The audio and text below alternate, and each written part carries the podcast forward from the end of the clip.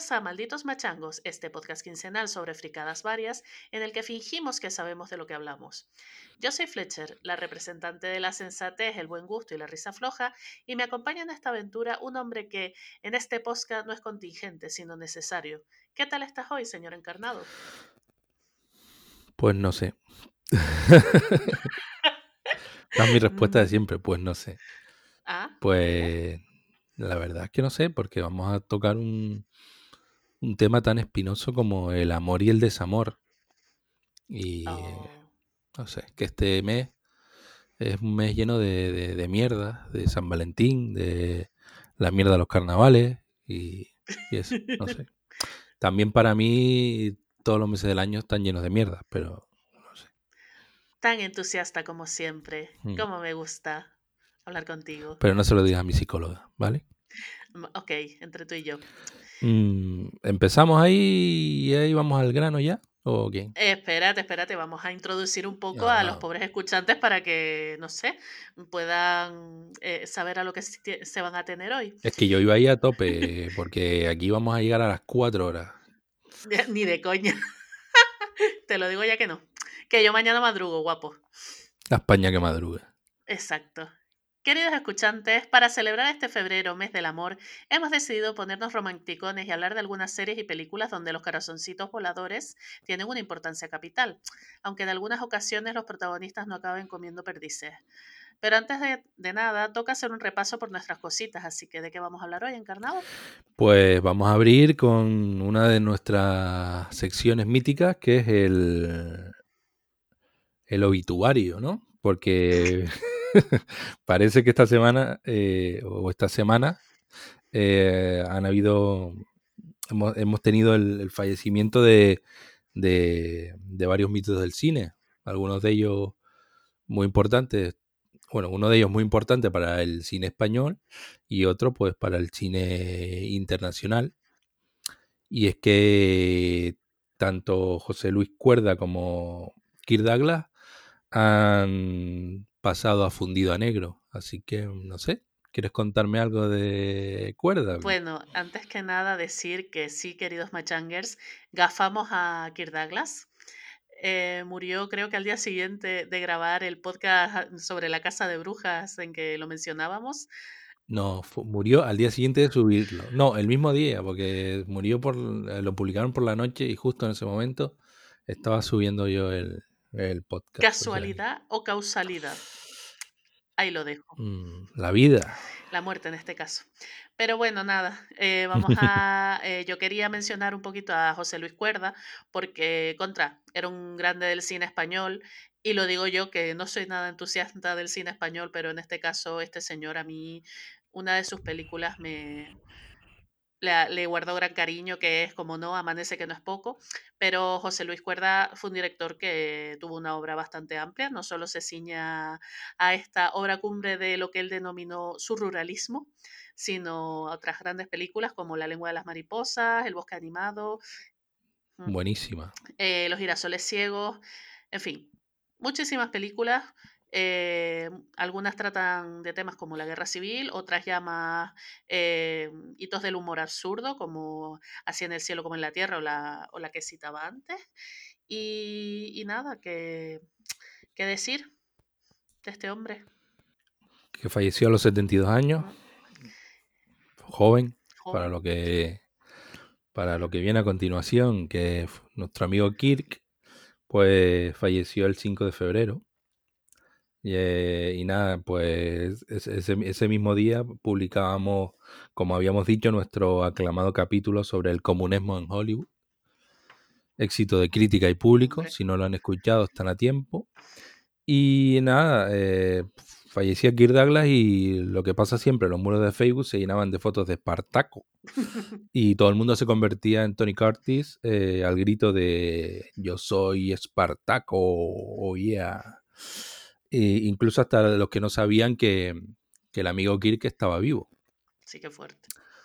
O sea que, bueno, ustedes pueden, como dijo Fletcher, ustedes pueden pensar que gafamos a, a Kirk con el episodio 7 del podcast, pero mm, para ser sincero, Espartaco estaba oliendo a tierra desde hacía tiempo, porque el colega tenía 103 palos y unos miles de polvos a lo largo y ancho de todo Hollywood. O sea que ya, no sé, ya le daba ahí, ya se podía ver, ya se podía ir eh, contento al hoyo. Y nada, pues yo creo que Isur Danielovich Demsky, pues vio que se, se acercaba la gala de los Oscars y claro, lo más lógico es aprovechar cuando están haciendo el PowerPoint del In Memoriam para salir. Y entonces, pues el colega dijo, venga, ya 103, vamos a chapar el chiringuito. Mi mujer tiene 100, ya lo hemos gozado ahí y, y para adelante. Que por cierto, en el In Memoriam se olvidaron de incluir a Luke Perry y otros actores. Y yo creo que Luke Perry eh, aparece en la, en la película nominada de Tarantino. Efectivamente. O sea, mm, me parece un poco... Mm, no me gustó eso. Y nada, para cerrar la sección, como vamos ahí, hoy vamos a fuego ahí, pues nada, simplemente decir que, mm, que desafortunadamente Kirk Douglas ya no está y que Olivia de, de Havilland debe estar calentando en la banda. O sea que dentro de poco, un obituario más ahí. Joder, tío, es que es increíble esta peña que estamos hablando de los grandes del Hollywood clásico y que hayan vivido tanto tiempo, o sea, 103 años. O sea. Sí, y Kirk Douglas sin, una sífilis, un rollo ahí. Oye, que queremos, queremos aclarar eh, para los que nos escuchan que, a ver, que el tema de que Kirk Douglas le gustaba más una falda que un tontún lápiz es algo confirmado incluso por su señora esposa la de los 100 años que, estaba con él hasta ayer por la tarde. Sí, pero eso nos lo vamos a guardar para un especial Kirk Douglas. Para adentrarnos. Ahí, a fondo. A fondo. Y entonces cerramos obituario. Y yo creo que si queremos estar al día, tenemos que hablar de Venezuela. ¿Qué ha pasado? Mm, pues no sé. El rollo es que ahora está de moda ahora vuelve a estar de moda hablar de Venezuela.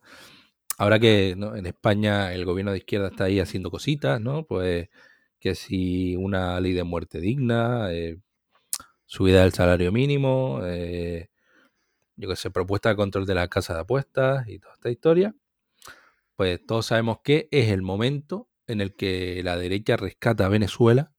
Siempre está ahí Venezuela con nosotros. Y es que, claro, el voto chévere tira mucho, ¿no? Y, hombre, pues la verdad que si yo fuese venezolano me preocuparía si mis defensores son eh, los señores del PP, los señores de Vox y nuestra idolatrada Ana Oramas. Así que yo estaría acojonado. Así que no sé. No sé cómo se dice en venezolano, acojonado, pero... Eh, eh, la verdad es que no lo sé, pero pero seguro que es una palabra muy pintoresca, ¿eh? Mañana lo pregunto. Se me, se me quemarían las arepas, compadre. Y ojo, pues ojo con esto. Y es que, claro, yo creo que lo traje a esta sección porque creo que está relacionado con el, con, el amor, porque... Eh, no sé, porque yo creo que los del PP y, todo esto, y toda esta gente de la derechita cobarde... Mmm, son, los típicos que un día te hacen el amor, ahí en plan bien, en plan bonito, eh, con chimenea y flores, y por supuesto eh, al otro día te dan por culo y te mandan a tu país. Yo creo que es un aviso a, los señores de, Venezuela que, que, se ponen palote con este apoyo así de la derecha. Bueno, a ver, a ver, hay inmigrantes inmigrantes, no es lo mismo un, inmigrante venezolano que, que, a la derecha ahora le puede venir bien para sus argumentos, que no sé, que un inmigrante a lo mejor de otro país, no sé, de, del África subsahariana, que mira tú, que más me importa lo que pase allá abajo, ¿sabes? Ya, de hecho para la derecha son nuestros hermanos latinoamericanos. Mm, esos que quieren para limpiar en las casitas y todo ese rollo. A ver, no se puede negar la relación que España y sobre todo Canarias ha tenido con Venezuela históricamente, pero me parece curioso que, no sé, que, cuando más se habla de Venezuela es como de hace 10 o 10 años hasta ahora, no sé. Sí, eh, pero bueno, de todas maneras, ha habido una sequía mediática hasta ahora con el tema de Venezuela y entiendo que los venezolanos lo siguen pasando mal, pero claro, es que no ha interesado. Y pues el rollo es que mm, todo este rollo, que también creo que tiene que ver con, con el amor, pues empezó porque eh, una representación del, del gobierno chavista, eh, perdón, bolivariano, bueno, no sé, todo lo mismo, ¿no? Eh, con Delcy, no sé si es la vicepresidenta o tal, se llama Delcy y el apellido no tengo ni idea, pues aterrizó en, Ba- en Barajas y la mujer esta se reunió con Ábalos, ministro del gobierno español, y no se sabe qué pasó. Yo, en mi opinión, yo creo que hubo petting y a lo mejor cayó algo más, pero no se sabe. Eh, pues lo que pasa es que, claro, ahí está la derechita arepera dando la turra con el rollo este.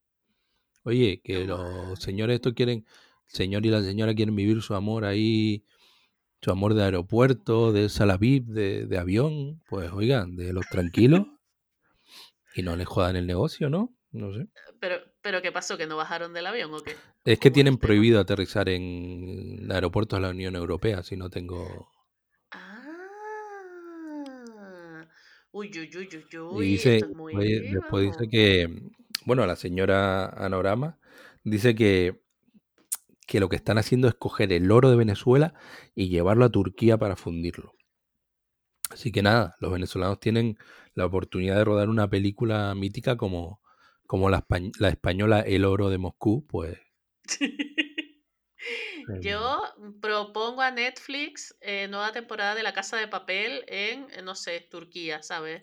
En el traspaso del oro de Venezuela a Turquía, ahí yo veo un buen atraco. sí, pero que metan a... Que metan a Noramas ahí... Sí, Claro, y la llamamos Caracas, en Caracas. plan, ¿sabes que todos tienen nombre de ciudad? Pues Ella es Caracas, la es caraqueña. Caracas. Que, La carajita caraqueña. señores, llévensela. Llévensela ya a Venezuela, ahí. Por favor. Sí, please. Y nada, con esto cierro el tema Venezuela. Siempre nos metemos en charcos, ¿no? Pero bueno. Si es que Algún día vamos a hacer eh, Tweet Stars ahí, y la fiscalía te no. agradezco que me tengas informada, yo ni idea. Como no, como la única dieta que, que me funciona es la de no ver noticias, pues es que no me entero. Pues pasamos de tema. Y nada, confesarte y confesarle a los oyentes que me enganché a la isla de las investigaciones. Y ahora me vas a preguntar, ¿y qué coño es eso? Pues, Eso, ¿qué coño es? pues para el que no lo sepa, es un reality que ya está grabado, supongo el formato era reality, ¿no? Y en él eh, reunieron a, a unas cuantas parejas de científicos junto con varios grupos de, de eminencia en diferentes Ajá, campos, ¿no? El sí. objetivo es un objetivo claro que era eh, buscar eh, una fuente de energía eficiente y sostenible, algo que está muy en boga últimamente. Y como elementos destacados, hay eh, varios, pero hay muchos, pero solo voy a, a nombrar a un par de ellos. Eh, hay que mencionar a Fanny, una reputada especialista en la obtención de energía a partir de la fricción de diferentes cuerpos, y su pareja Christopher, que es un zoólogo especialista en cérvidos. Em, tie- tiene un amplio, un amplio estudio en la generación de energía eh, con astas de animales y con la manipulación de sus excreciones. Pues nada, el caso es que, un- oye, eh, está, el reality está, te engancha, ¿eh? de principio a fin. Y el caso es que Fanny empezó a trabajar duro con otro investigador de sí. nombre Rubén e hizo mucha ciencia con él. Estuvo ahí friccionando materiales una y otra vez. Y claro, Christopher le dio ahí un poquito de rollo y tuvo que abandonar la isla de las investigaciones porque parece ser, según el equipo médico, que le, sa- le salieron unos extraños bultos craneales. Ay, pobre. Mm, Fanny siguió haciendo ci- ciencia de la buena hasta el final, pero llegó un momento en el que Rubén le dijo mm, que no se, con- no se encontraba a gusto investigando con ella, ya que Uf, Fanny era demasiado reputada para él. vaya. Así que nada, Fanny se quedó sola, pero eso sí, después de haber friccionado a gusto, que te cambas. Eso sí, España lo festejó como el gol de- como si fuese el gol de Iniesta, ¿Así? que Rubén no quisiera seguir investigando con Fanny. Vaya, por Dios, qué triste historia. Sí, pero resulta que hicieron un programa especial, sí, seis meses después, ¿no? Un- Ajá. Y se descubrió que Fanny y Christopher volvían a investigar juntos. Ay, qué bien, ¿no? Claro, y él, de hecho él, eh, así como él, tú sabes cómo es el amor, incluso había cambiado de campo de estudio y se pasó a la psicología y al estudio de la búsqueda de la dignidad. Ay, Y. España se cagó en Cristo, en Christopher. Y hasta aquí puedo contar de, voy a contar de la isla de las investigaciones. Otro día, si yo sé si a la peña le gusta y tal, podemos hablar de la historia de Andrea, la, la princesa Zurra Sardina. ¿La princesa qué? Zurra Sardina, Ah, Zurra Sardina, vale. sí. Eh, pues, pues sí, yo que pienso que, por favor, eh, eh, audiencia, mm, voten a que sí, porque yo estoy muy interesada en, en saber cómo sigue esto. Y nada, por cierto, es importante y necesario ver el programa este, hombre, ya se acabó, ¿no? Pero en su momento era importante y necesario ver el programa junto con las stories de Joaquín, de Joaquín, el jugador del Betis, en Instagram. Ajá. Ah, sí, eh, lo, co- lo comentaba el programa Lo, este. lo comentaba y, y bastante bien. De hecho, el del el reencuentro este de seis meses no lo comentó y la Cachi. gente en fotos que no tenían nada que ver con esto poniéndole, Joaquín, que ya empezó el programa de los seis meses, conéctate, empieza a hacer historias y tal, no sé qué y tal. Vaya por Dios. Pues nada, eh, me, me alegro mucho por Joaquín porque es muy salado él. O sea que, y, y que comente un programa científico habla mucho de. La isla de las investigaciones, yo creo que junto a Órbita Laica, lo mejor que ha habido en la televisión. Guay, guay, guay. O sea, yo la verdad es que había escuchado otro de nombre parecido, pero tampoco como no, no lo sigo, pues no sé No, pero será muy viejo. ¿no? Confianza ciega o algo así. Sí, sí, sí, sí. Una No, cosa. este es de Este nada investigadores. que ver. Sí, Qué bueno, qué bueno. todo gente que está en la carrera del premio Nobel, ¿eh? Joder. Bueno, pues de ahí seguro que sale algo bueno. Seguro que vamos. Sí, Muy bien. algo bueno. Mm, voy a seguir porque me estoy molando. Dale, te, te estás viniendo arriba, por favor. Pues sigue. nada. Ahora eh, voy a hablar sobre Cruz Cafuné. O en. eh, eh, bueno, dije Cruz. En peninsulares Cruz. Cruz Cafuné, ¿no? Es un rapero canario. No sé si es un rapero o un trapero. No, no trapero como el padre de Kirk Douglas, sino trapero de que hace trap. ¿vale? Coño, o sea, como don Patricio. Exacto, de hecho es amigo de Don Patricio y Don eh, colaboró con Don Patricio en, lo- en Contando Lunares. Ajá. Pues nada. Eh, bueno, es que viendo comentarios a, a la noticia que voy a- que voy- de la que voy a hablar, eh, la gente le ponía, no lo llamen rapero, el rap es inteligencia, no sé qué, este tío hace trap, no sé qué, no sé cuánto. Bueno, yo no tengo ni puti... Yo, más allá de Eminem, no conozco nada más, o sea que Ajá. esto es lo que es. Bueno, pues resulta que este rapero trapero, nacido en Tenerife, que como habíamos dicho, ha saltado al mainstream eh, gracias a la colaboración con Don Patricio, eh, aunque tenía una trayectoria previa bueno, del mundo del rap o de lo que sea aquí en Canarias y supongo que en Península, lo conocerían ya los, la gente que, que le meta al rap y tal. Eh, pues resulta que se descolgó con unas declaraciones en una entrevista en El Mundo que decía, yo no conozco a ningún canario que haya escuchado un tema de flamenco alguna vez. Nunca, la verdad, no conozco a canarios, no conozco canarios que escuchen a Joaquín Sabina y no es malo, es otra idios- idiosincrasia, una cultura atlántica y ya está.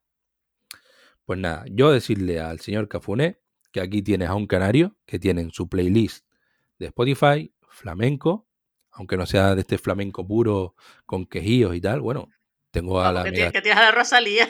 Nah, tampoco te pases, tengo al, al dios del flamenco, tengo a Camarón, Después tengo navajita plateada y todo ese rollo. Bueno, ahí flamenco mainstream, o lo que sea.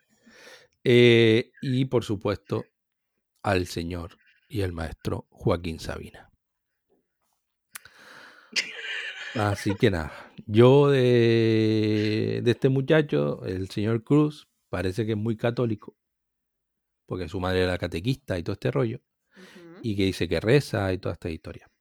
Yo, para, para no ser un inculto y estar ahí en la onda de la chavalada, escuché una de sus últimas canciones, que, de la que no recuerdo el título, y si lo supiese tampoco lo voy a decir, búsquenlo en YouTube.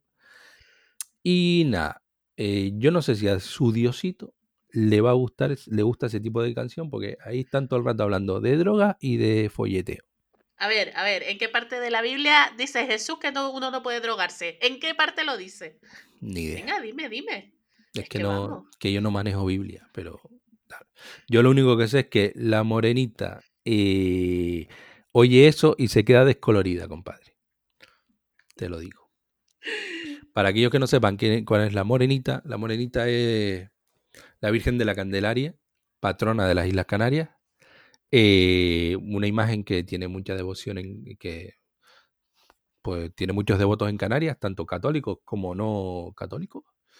Y nada, eso, solo esa aclaración. Así que mm, ya te digo, ahí lo que oí, aparte que, que tampoco es que las canciones de la música de esta gente esté tan allá, en plan nivel Dios. no. Ah, ya está el abuelo ahí quejándose de la música de la gente joven. ¡Abuelo! Que es, ay, a mí, eh, es que la gente joven, la gente joven no conoce ni a Hilario Camacho, ni a, ni a Cecilia. A ver, que no los conocen, está claro. O sea, mm, Peña de la Buena, eso sí es música. yo, yo al que no conocía es el, al Cruz Cafuné, este, primera vez en la vida. Es que de hecho, cuando vi el nombre en la escaleta, dije, ¿esto qué va a hablar? ¿De alguna marca de café o? Que, a ver, ¿qué es eso de escaleta? Bueno, bueno, bueno. Nosotros no hacemos Aquí nada de aquí escaleta. esca- escaleta es un puto posi ahí mal puesto, pero en fin. Que no tengo ni idea de quién es este señor. A don Patricio lo conocí hace poco y me hizo gracia porque, oye, es un chico del hierro que, que ha llegado alto para ser del hierro, que en el hierro no hay muchas posibilidades, quiero decir, no porque sea del hierro, sino... Ya está, eh, la- la- el rollo de las islas nos encierran y no nos dejan triunfar. Pues a, ver sí, cuán- a ver perdona. cuándo triunfemos, ¿qué, qué, qué vas a hablar? Obviamente, cuando triunfemos, pues diremos, es que nosotros somos muy humildes y venimos de las islas y, y yo qué sé, y, y nunca habíamos escuchado trap o whatever. Pero, no sé, a mí me, me parece muy bien por, don- por don Patricio que, que lo esté petando, pero este chico no lo conocía, la verdad. Pues te voy a hablar de Don Patricio. Ah, sí, venga. Porque resulta que Don Patricio, todo, todo un grupito ahí, Don Patricio, que forma parte también de, de Loco Playa con Bejo y, no, y no sé qué más, eh, también la lió antes. Y con unas declaraciones que decía, en las que decía, A ver, cada vez soy más capitalista. Un médico tiene que ganar más que un barrendero. Y si el barrendero quiere gan- ganar más, pues que estudie como un médico. Bueno, no sé. simplificar mucho la realidad, pero vale. Sí, que, y que salga aquí un rapero reño hablar ahí de, de que es capitalista, ahí, pero capitalista por lo que veo de extremo a extremo. No sé, queda feo. Pero si a lo mejor el chico todavía no, no sabe lo que es el capitalismo, déjalo en paz. ¿Qué, qué edad tiene ese niño? ¿20 años? Ni idea, a lo mejor tiene más. ¿Tú crees? Bueno, me, bueno, me tocó los cojones y como eh, eh, digamos que la revolución de como sí, como acto revolucionario de alguien que tiene influencia cero, quité sus canciones de mi playlist de Spotify. Ah, que las tenía. Qué Sí, fuerte. la de Estoy enchochado de ti y la de mm, Contando lunares. Ahora solo tengo la de la banda sonora de Maktub, pero porque la voz de la piba que canta, la verdad que borda el tema. Así que. Bueno. Y te digo cómo lo solucionó Don Patricio. A ver cómo, cuéntame. Pues lo intentó arreglarlo como siempre. Nosotros sabemos, vamos a ver, sabemos que la prensa en este país no está muy bien. Sí, No. claro, claro. La gente que sale a la universidad y, o que estudia periodismo, pues está así como la sociedad hoy en día. Pues Está así un poco, no sé, faltita de calcio, yo no sé, de fósforo, de cositas. De potasio. Pero esta manía que tiene todo el mundo de echarle la culpa a- al periodista, mm, un poco rara, ¿no? Ya, joder, eso. Pues resulta que dije, esa entrevista de marzo estuvo denunciada en su momento por poner palabras en mi boca que nunca dije. Yo hago música y quiero a mi gente, amo a mis islas y no me siento español, mucho menos capitalista, todo lo demás es publicidad engañosa. La respuesta ahí también ahí, ¡ey! ¿qué Eh, tiene que ver ¿Qué aquí tiene eh, que ver una cosa con la otra? el independentismo canario con el amor a la gente, a las islas y el no sé qué? ¿Qué? Ay, Dios mío, que no le llega el aire. Ay. Pero las críticas se siguieron cebando con él y las burlas, por supuesto. ¿Y qué pasó? Que don Patricio terminó cerrando su Twitter. No, ¿en serio? Sí. Chico, pues sí que la hace leoparda, ¿no? Hombre, fue trending topic y tal. Ah. Pues sí. Así que nada, pues, pero bueno, tú sabes, ¿no? Las cosas de, del capitalismo y la gente que siempre va en chándal. Mm, Sí, pero no sé, también me parece un poco. Mira, tú que te tienes que ir de Twitter, vamos a ver si tú piensas eso. Puede que estés equivocado o puede que no, pero son tus ideas. Pues ya está, ¿qué más te da que te critiquen cuando tú eres un malote, además, que estás ahí haciendo tu música con tu gente y tal, ¿no? Como, bueno, hay una canción en- de Calle 13 en la que dan un nombre que son los raperillos maleantosos o algo así. o raperito maleantoso. Pues nada, está ahí el raperito maleantoso que va en, en chándal, habla de follar y de, de consumir drogas. Hombre, las, las cosas importantes de la vida, Hombre, al final. ya cogen un libro y eso ya lo dejamos Nah, para otro rato. eso, por favor. Y te estoy diciendo yo que no he cogido un libro desde hace tiempo, pero Anda, como que no, que tienes ahí la colección de Pérez Reverte, Ay. Pérez Reverte, ¿cómo me pone? Mmm, Pérez Reverte, paquete con paquete. Que pues sí, fuertísimo. Yo a don Patricio lo conocí estas navidades y me cayó bien porque una de sus canciones dice algo así como yo de autotune voy sobrado y me pareció un, ¿sabes? una confesión bastante, oye, un acto de honestidad brutal. Y dije, tú sí que mola. Pero tampoco he escuchado muchas cosas suyas, la verdad. Yo creo que nosotros necesitamos un poquito de autotune, ¿no? Porque Jodo, te digo yo que sí. En mi siempre el, caso, po- sí. el podcast sale ahí medio cagado de sonido. Sí, sorry por los mm, fallos de sonido de los podcasts anteriores y, y si este tiene, pues mm, No pidas perdón, vamos a estar pidiendo perdón toda la vida cada vez que salga un capítulo. te Nada, pido perdón por no, haber escuchado. tus Eh, cositas. Oye, antes que no echaste a, a- que, que nombraste a Joaquín Sabina, estarás estarás contento, ¿no? Que este hombre, el pobre, se cayó del escenario. Porque está ahí en la cola de- del El obituario. pobre. Está ahí, está, Sí, tío. está calentando junto a Olivia Havilland. Sí. Nah. Madre mía. Qué mal, ¿eh? La verdad que fue una mala suerte de- del colega, ¿eh? Creo, creo que hay un vídeo, no lo he visto porque a mí esa cosa me da mucho mal rollo, pero qué mal. O sea, Un hombre eh, tragado por un escenario. ya, joder. Qué ¿Y joder, todo por qué? que- Por querer acercarte al público. Al público no se acerca uno. No, no, no. Al público de lejos, ¿eh? De lejos. Se le escupe, se le echa el sudor, pero no se acerca. que a ver, que yo imagino que para un artista mm, lo mejor será morir en el escenario, me imagino yo, será como algo... Pero morir bien.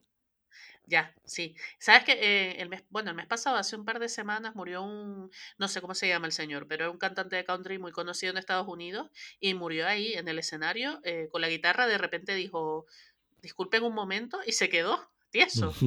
que me voy, Ay. que me voy. Sí, sí, que me voy y se fue. Digo, bueno, pues eso tiene que ser una muerte satisfactoria desde el punto de vista artístico, digo yo. Bueno, los toreros quieren morir en la plaza, pues entiendo que los artistas quieren morir sobre el escenario. Eh, mm, Mm. tema toro, tema toro, por favor, mejor no tocarlo. Por favor, deberíamos hacer un especial cine, Especial torero, especial torero. especial Be- Belén Esteban. Oye, mucho torero clásico. Eh, hay muchos toreros clásicos relacionados con, eh, con el cine. Mm, Mucho ligón ahí. sí, sí, sí. Mucha estrella de la época dorada. Enamorada de toreros. Bueno, tú sabes, ahí hay un pasado oscuro, yo qué sé, relación de, de familias de toreros con artistas y cosas así, yo qué sé. Mm, Así que, no sé.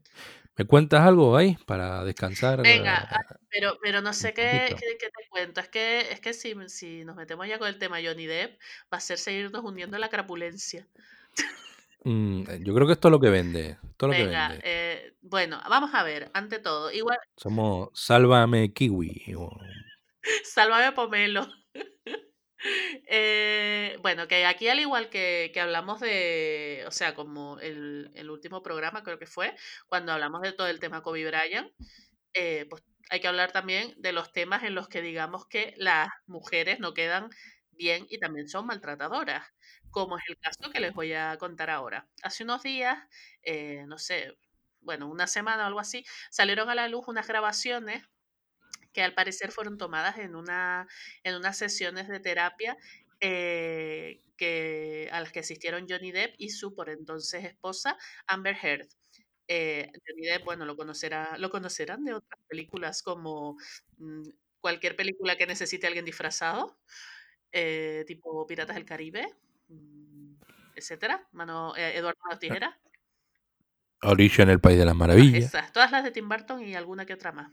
Y Amber Heard, yo el papel por el que la sé que, que trabaja, no sé si supongo que tendrá más carrera, es el de la chica de Aquaman. La chica de Aquaman. Sí, no sé cómo se llama su personaje, pero sale en Aquaman y es pelirroja. Mira, mira, creo que se llama Mira. Pues mira que yo vi la película esa y no. Pues sí, es una que es pelirroja, parece un poco sirenita, pero supongo que será que reparte leña, no sé. El caso, que ellos tuvieron una, una relación eh, bastante intensa que duró poco más de un año, pero vamos, que se acabó hace como cinco, yo qué sé, cinco o cuatro años, pero todavía sigue dando que hablar. ¿Por qué? Porque al principio ella lo acusó a él de maltrato y dijo, incluso creo que llegó a mostrar vídeos en los que él aparecía como tirándole objetos a ella. Claro, esos vídeos se difundieron y él quedó como, bueno, como un maltratador porque, porque vaya, esas eran las imágenes que había. Además, la chica al parecer es bastante activa dentro del movimiento Me Too. Ha sido, bueno, eh, todo el dinero del divorcio lo, lo donó a, a causas benéficas, ha sido muy, muy activa en todo lo que es el, el tema de, de la igualdad y del Me Too y de, y de todo este- todas estas cosas que, que desde hace un par de años en Hollywood se han estado impulsando. Eh, por la parte de Johnny Depp, pues esto ha supuesto un, pues una gran patada a su carrera, eh, dejó de, bueno, aparte que él ya estaba un poco en la mierda porque el tío está hasta arriba de drogas y de alcohol, y a ver, ha perdido un montón de papeles, ya no lo llaman tanto como antes. Él tuvo, digamos, una época de bastante popularidad que conseguía muchos papeles y llegó incluso a estar nominado a los Oscars, pero de repente empezó a empatar proyectos de mierda uno con otro y que, que vaya, que, que no, que, que ya no la da como antes. Tenía tantos papeles que perdió los papeles. oye. Exactamente. Además que empezó un rollo raro porque como que se encasilló en ser el tipo de actor que, que lo que quiere aparecer es muy disfrazado en todas sus actuaciones y ser súper exagerado. Entonces eso al final, claro, si, si, la, cua- si la cuadras bien en uno o dos papeles, genial, pero si basas toda tu carrera en ser así, al final no estás mostrando mucha versatilidad. Pero bueno, aparte de eso, el punto es que pues todas estas acusaciones hicieron mella en su carrera y dejó, bueno, perdió contratos publicitarios, perdió oportunidades en el cine, etcétera. Vamos, que él estaba pasando también un momento profesional muy complicado porque esas acusaciones estaban sobre la mesa. Que digamos que mm, el divorcio, a pesar de que ellos ya estén divorciados, la batalla legal nunca se terminó porque ella lo acusó de maltrato y él también la acusaba a ella de otras cosas, de que ella también lo... Bueno, al principio él no la acusó a ella de maltrato, eso fue eh, como varios años después del divorcio que él sacó ese, mm, digamos, esa carta sobre la mesa. Recuerdo que cuando salieron las películas del nuevo universo de Harry Potter, de Animales Fantásticos, se criticó mucho a J.K. Rowling porque ella dio el visto bueno a que Johnny Depp apareciera como, como el malo de, de la película, como Grindelwald Ajá. Llegó a ser trending topic mundial, en plan, quite, ¿sabes? Cancela a Johnny Depp porque es un maltratador, porque no sé qué, porque no sé cuánto tal. Incluso eh, J.K. Rowling apareció diciendo, yo he hablado con él y yo creo que él me ha contado su historia y yo creo que merece una oportunidad, algo así. Y bueno, se metieron un montón con ella y toda la historia. ¿Qué pasa? que, salen a la luz estas, estas cintas, estas grabaciones. ¿Y qué dicen las grabaciones? Bueno, yo las escuché bastante, o sea, no todas, pero bastantes cachos de las mismas. Y la tía, por lo que se deducen en esas grabaciones, tiene un problema mental importante. Porque la tía se pasa todo el rato diciendo que él no es suficientemente hombre, que cada vez que tienen una discusión, él se marcha de la habitación en vez de enfrentarla, que, vamos, que él como que, que, no es, que no es un macho, que no, que no está haciendo, que no la quiere lo suficiente, que no lo demuestra. Y él lo que le dice a ella es que él no quiere llegar a algo físico porque no, sabes, que él no quiere seguir así porque piensa que tiene miedo de que cualquier día acaben los dos, yo qué sé, en el hospital o algo así. Hostia viva. Sí. Y ella, pero, pero, pero, ¿sabes? Todo el rato diciendo como que no le importa demasiado, no sé qué. Y bueno, es una conversación súper larga hasta que él empieza a decir, pero es que me, me has tirado cosas, me has pegado y tal. Y ella, que no te he pegado, te he empujado, pero lo que tenía que haberte hecho era darte un tortazo y cruzarte la cara. No digas que te he pegado, crece, no sé qué. Y vamos, y es todo como, o sea, es todo lo que hace un maltratador con una mujer pero en este caso es una mujer la que se lo dice a un hombre. Tú sabes que los de Vox, como oigan esto, ya van a intentar desmontar todo lo que tenga que ver con violencia de género. Lo sé, lo sé. Pero bueno, también esto es la prueba de que el machismo existe y está implantado también en el cerebro de las mujeres. Y de que esta tía, aparte de los problemas que tendrá o no tendrá, porque tampoco quiero achacarle que sea así un problema mental, a ver, tiene una mentalidad muy machista, como es eso de decir que no es suficientemente hombre porque él evite el enfrentamiento o se vaya a otra habitación para no seguir peleando. O sea, a mí me parece de hecho, o sea, incluso hasta maduro, porque voy a seguir hablando contigo y gritándote si, si esta conversación no va a ninguna parte, pues me voy a otra habitación, nos calmamos los dos y hablamos luego. Pues ella todo el rato, de verdad, la cinta es súper desagradable y la tía, vamos, y, y reconocen la cinta que, que le ha tirado botellas, jarrones, vamos, al tío le ha tirado de toda la cabeza. Y claro, luego aparecer también se publicaron unas fotografías de que ella le había cortado un dedo, de que ella le había pegado a él, en fin, una serie de cosas que agüita papá. Está complicado el tema, ¿eh? Mm, pues la muchacha entonces mal. Va a tener que devolver pasta entonces, me parece. Claro, no sé, porque digamos que el acuerdo de divorcio se cerró como se cerró. Yo no sé si en el acuerdo se, digamos que se admitió el tema de los malos tratos o no, pero digamos que se cerró el acuerdo X y ella ese dinero lo donó a alguna asociación. Pero después, las denuncias que vienen después de todo el tema este de, de tú me pegaste, no sé qué, de yo sufrí malos tratos, no sé si todavía siguen el proceso o están paradas o qué, pero vaya, está claro que Johnny Depp sé que, que había presentado una denuncia de malos tratos y que estaba todavía en el juzgado. Lo que pasa es que ahora ella, o sea, su imagen, eh, lo que me, a mí me fastidia es no su imagen porque yo a esa chica no la conozco de nada, sino que ella se había vuelto portavoz de un movimiento que se supone que aboga por la igualdad de las mujeres y por tal, y lo que ha hecho es aprovecharse de, la etiqueta para, no sé, para ganar ella más relevancia quizás, para que se hable más de ella o... No. Ay, ay, ay, ay.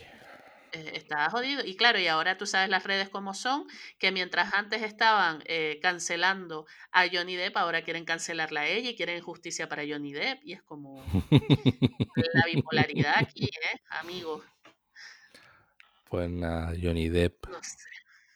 Ánimo, tío. Que también te digo, a ver, si hay un vídeo de que él le llegó a tirar algo a la tía, es porque se lo tiró. Lo que no sabemos es cuánto tuvo que pasar ese hombre para llegar a ese punto. Porque si llegas a lo mejor 12 meses aguantando que te insulten y que te griten y que te tiren cosas, ¿sabes lo que te quiero decir? Ya, que bueno, a lo mejor incluso, no sé, a lo mejor llegarían a agredirse mutuamente. Claro, no, no, lo que está claro es que esa relación era súper tóxica y que no, es que... Aparte que Johnny Depp tampoco es que sea ahí no sé, las sustancias y todo eso. No, de- no, de- no debe ser fácil de llevar A tampoco. ver, no sé, yo también es verdad que con todo el tema este, todas sus ex- exparejas, las de Johnny Depp, tanto su mujer, su exmujer Vanessa Paradis, con la que estuvo muchos años, como yo que sé, novias que tuvo como Winona Ryder, ellas dijeron en su momento, mira, a mí, esta persona a mí nunca me ha hecho nada, nunca me ha agredido, nunca me ha maltratado, nunca me, ¿sabes? Y es verdad que normalmente un maltratador como que sigue el mismo patrón con varias parejas, pero eso no quiere decir que, que, que yo que sé, que a lo mejor con otras no lo hiciera y contigo sí. Lo que pasa es que, que claro, es que esto ahora, yo no sé, esto es también un poquito, es un poquito fuerte y aquí quizás es un momento para uno pararse y decir, coño, la presunción de inocencia, pues yo qué sé, ¿eso qué es? ¿Eso qué? Que no es lo mismo cuando uno confiesa o, o está claro, eh, como yo qué sé, como mira, el caso de Roman Polanski, que yo siempre había pensado que era una sola chica la que, la que había violado, pero al parecer tiene como otras 12 denuncias por, no creo que, no, no sé si son violaciones, pero como mínimo acoso. Y es como chiquita ficha, muchacho, Joder, ¿sabes? ya te digo. Pero bueno. Vamos a cambiar un poquito de, de tercio y voy a hablar de nuestra musa, que nuestra musa es la Winnie Paltrow. Ajá. Pues resulta que leí una noticia en la que, en la que el director del Servicio de Salud del Reino Unido afirma que The, The Goop Lab, la empresa de la Winnie, desinforma. Bueno, dicho, bueno, desinforma. Todo. Eduardo Inda desinforma. Todo el mundo desinforma. Pero, ¿qué pasa? Que mm, eh, The Goop Lab, en- entiendo que es el título de la serie que tiene ahora. Netflix. Mm, y Netflix, pues lo que ha dicho es que eh, la serie está diseñada para entretener y no para dar consejos, eh, consejos médicos. ¿Qué pasa? Que ahí Netflix se pega ahí un. Se ha pegado un patinazo que, que te camba. Porque eh, los seis capítulos que tiene esta serie eh, tiene, pues nada, títulos como Viaje curativo, Frío saludable o Terapias energéticas. uf. Ya el título de los- capítulos nos avisa que la, la magufada está presente. Mm, así que nada, eh, que en esta nueva serie, pues eh, la Winnie y todo su equipo prueban tratamientos faciales vampíricos o sacan a, a gente que afirma curar traumas psicológicas, psicológicos como mover las manos un par de centímetros sobre un paciente. Coño, pero eso es el Reiki de toda la vida. Tampoco es que lo haya descubierto Winnie Paltrow. Eso es lo que te digo. No sé. Yo recuerdo que había una friki curandera de no sé dónde que salió en algún programa de estos de años Ajá. 90 o tal, de cámara oculta, que la tía dice que te sacaba los tumores con las manos. Y la tía se montaba ahí un espectáculo, se ponía, "Mm, te estoy sacando el tumor y tal, y después sacaba como un, un cacho de carne que a saber de dónde diablos lo sacaba, y te decía, este es el tumor y tal. Pues más o menos esa es la, la Winnie, debe, debe hacer eso. Y, por ejemplo, em, su marca, el Goop, mm, dice también que el protector solar eh, químico es una mala idea y, promueve cosas como la irrigación de colon, de colon o los enemas de café caseros. Pese a que, claro, se consideran un riesgo para la salud. Yo no sé, los de café así normal es- son un problema para la salud, pero te puedes mandar un enema de barraquito y nada. Y además, eso, se- eso lo combina con un buche de parra en ayuna y, y Kirk Douglas se va a quedar en, en un infante Dios. comparado contigo. Eh, wow. Eh, yo qué sé, yo la Winnie Paltrow, la verdad es que no he visto el, ni lo pienso ver, el documental de Netflix porque no me llama, pero sí que he leído cositas desde hace tiempo que, que a ver, su empresa es un poco, se basa un poco ahí en el cantamañanismo, en, ¿sabes? En vender, eh, eh, es un poco vender lo que toda la vida se nos ha intentado colar, a- a- pero a precios estratosféricos, en plan, yo qué sé, la típica, la dieta de la alcachofa, o, o sí, o los masajes estos de Reiki y tal, pero en plan para la High Society, ¿sabes? Porque por cada mierdita que ella comercializa, bueno, la, incluso las velas estas de olor a parrús, costaban como 75 dólares o algo así, era una Sí, sí, sí. ¿sabes? Entonces, oye, pero le Por cierto, que hablamos del olor del potorro de la Paltrow en nuestro capítulo 6. Así que si lo quieren revisar, Bien, bien te gusta hacer spam, ¿eh? eh, bueno, auto, autobombo, vamos a decir. Y entonces, pues como habíamos dicho, mm, pues la señora Winnie también ha dado consejos como dormir con huevos de, ja- de- de jade dentro de la vagina o sentarse sobre ollas de agua caliente con hierbas para limpiar el útero. Yo, recomendación, yo no soy gurú de como la Paltrow, eh, pero para el útero, Distergen isotal. ¿Qué animal eres? Y para todo lo que es la limpieza allí de... De, de los bajos fondos. Sí, quitar el olor a pescadilla, sotal. A ver si te va a estar escuchando alguien y te va a tomar en serio, tío. Sí, no, oye, toda una coña, no, haga, no practiquen esto en Mira a casa. ver que ahora hay un montón de influencers, no sé si los has escuchado, de Instagram, que están recomendando antibióticos como consejos de belleza, ¿sabes? Que, que te pongas ahí unas cremas que son con receta médica para, yo qué sé, para que te veas mejor por la mañana, así, así de fácil.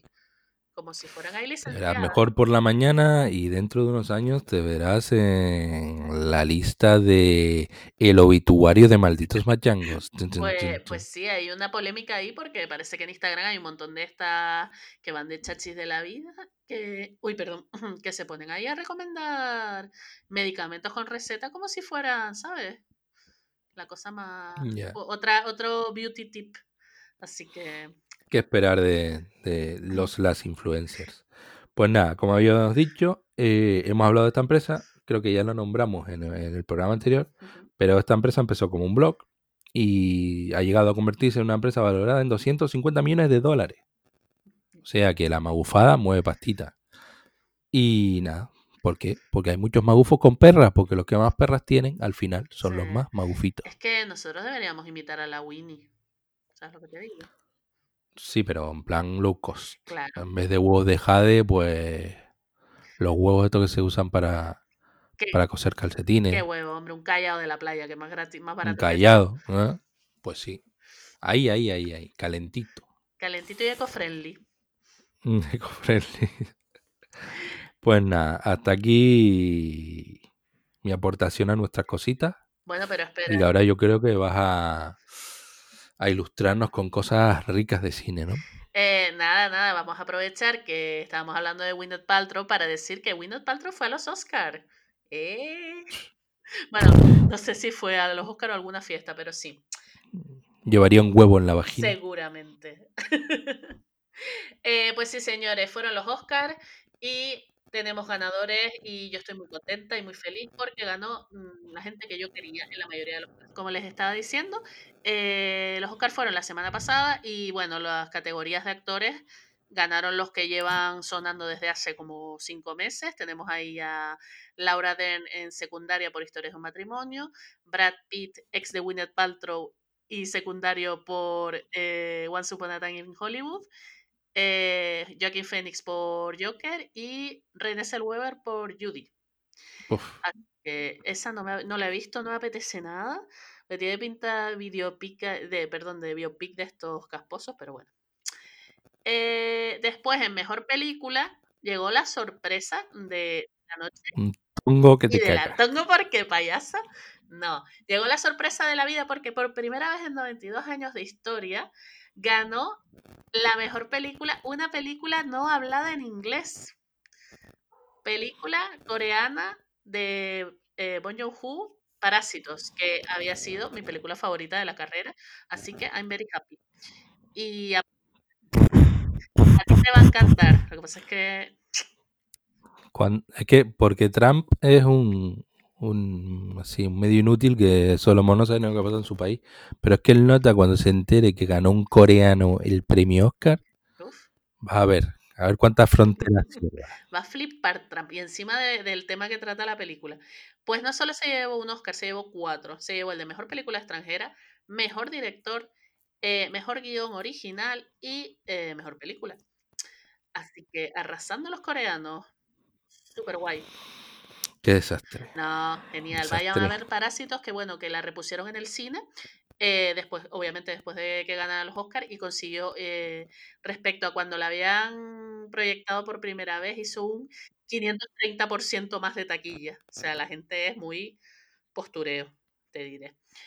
Eh, pero de todas maneras ya está en bastantes plataformas. Está en Movistar, está en Filming Filming. y. y, y hay una que me he enterado que se llama Flixolé. Sí, también. Pues ahí creo que también está. Joder. Así que tienen oportunidad de verla. Desde el 14 de febrero está en muchas Hasta que no la pongan en novelas Nova, me parece. bueno, pues a lo mejor ahí tarda un poquito porque el mercado turco es lo que está copando. Y bueno, otras categorías que ganaron, el mejor guion adaptado ganó Taika Waititi por Jojo Rabbit, que es una película bonita, a mí me gustó, yo qué sé, está bien. Eh, luego por el Oscar de animación no se lo llevó Klaus. Ahí sí hubo tongo. Ya, se lo llevó Toy Story 4. La, la fría mano de Walt Disney estuvo ahí. Sí. Y bueno, y el Oscar a Mejor Banda Sonora Original se lo llevó eh, Joker, que eh, la música estaba compuesta por una mujer y si no me equivoco era la primera vez que, que una mujer ganaba el premio en esa categoría. Y nada, muy bien los Oscars. Ah, y salió en, en- en los Oscars, ¿eh? que nadie se lo esperaba. ¿El qué, el qué? Eminem. Ah, es verdad, sí. Sí, sí, porque que sepan que Eminem ganó un Oscar por su canción de Lose Yourself hace como 17 o 18 años, pero él no pensaba que iba a ganar y ni se presentó a la ceremonia. Ganó y 18 años más tarde apareció allí para cantar su, su canción y todo el mundo estaba lindo. Ya, pero también el tipo fue en plan, "Eh, perdónenme por no haber ido. Yo creo Bueno, que no fue a los Oscar por ser eh, un raperillo maleantoso. Y me enfrento al sistema. Mira a mí.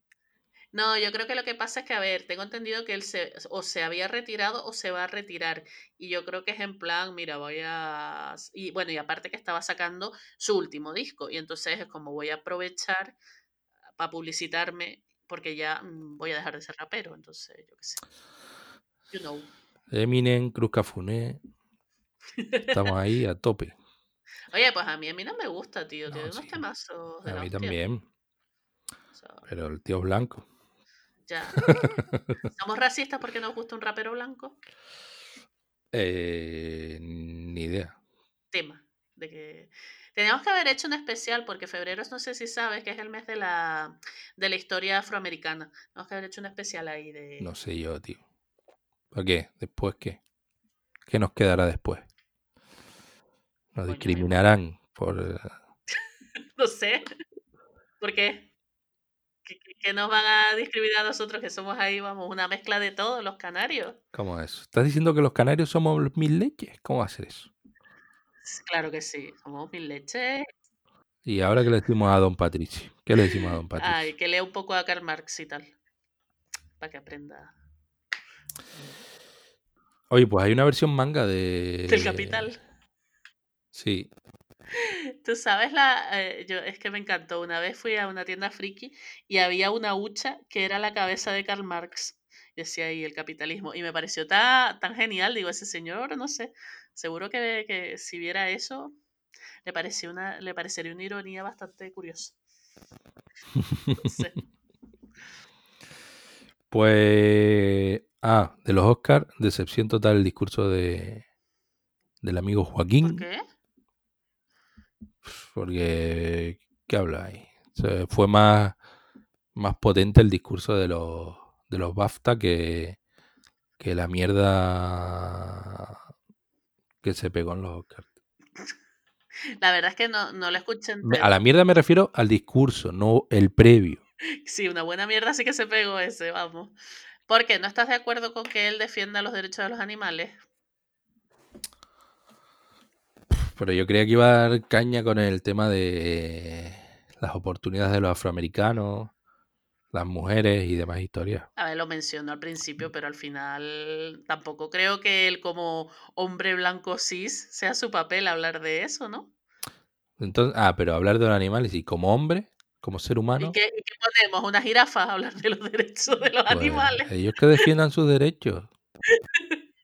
Aquí no podemos estar, Aquí no puede estar el ser humano solucionando todo. Ya, ya. Pobre ser humano. Pobre ser humano. Si es que, si es que al final. Bastante tenemos con solucionar las cosas de Patricio y Cruz Cafuné. Tampoco vamos a. en fin, yo, em, a mí el amigo Joaquín lleva toda su vida siendo vegano y defendiendo los derechos de los animales. Entiendo que haya cogido la oportunidad para eso. Así está. Así está. Cómete un secreto ibérico, cabrón. De maltrato animal y échate un buche leche. De violación de vaca. Ay, seas malo. Y moja pan. Bueno, el pan, el pan es vegano, ¿no? ¿O no? El pan viene de la, Viene de la harina, el agua y la sal. de la harina y que y ahí no hay maltrato Eh, ¿A qué? ¿Al trigo? al trigo, tío. Lo despojan de sus semillas. Tío, por favor, qué cuñado. ¿De verdad vas a ser uno de esos que dice que a las lechugas también las maltratan? Claro. Es que las plantas sienten. Mírame, soy una lechuga, tengo sentimientos. No me alinees con, con la reducción de vi- vinagre balsámico. Venga, Ay. vamos para adelante que llevamos una Venga, hora. venga, venga, venga, que estamos aquí divagando y muy mal, ¿eh? Pues nada. Eh, lo siguiente que vamos a- de lo que vamos a hablar es del amor bien. Ay, qué bien. Porque hay amor bien y hay amor mal. Pues esta vez hemos decidido elegir, eh, cada uno de nosotros ha elegido, ha, ha elegido perdón, una película o serie en la que creemos que, la, que el amor está bien representado.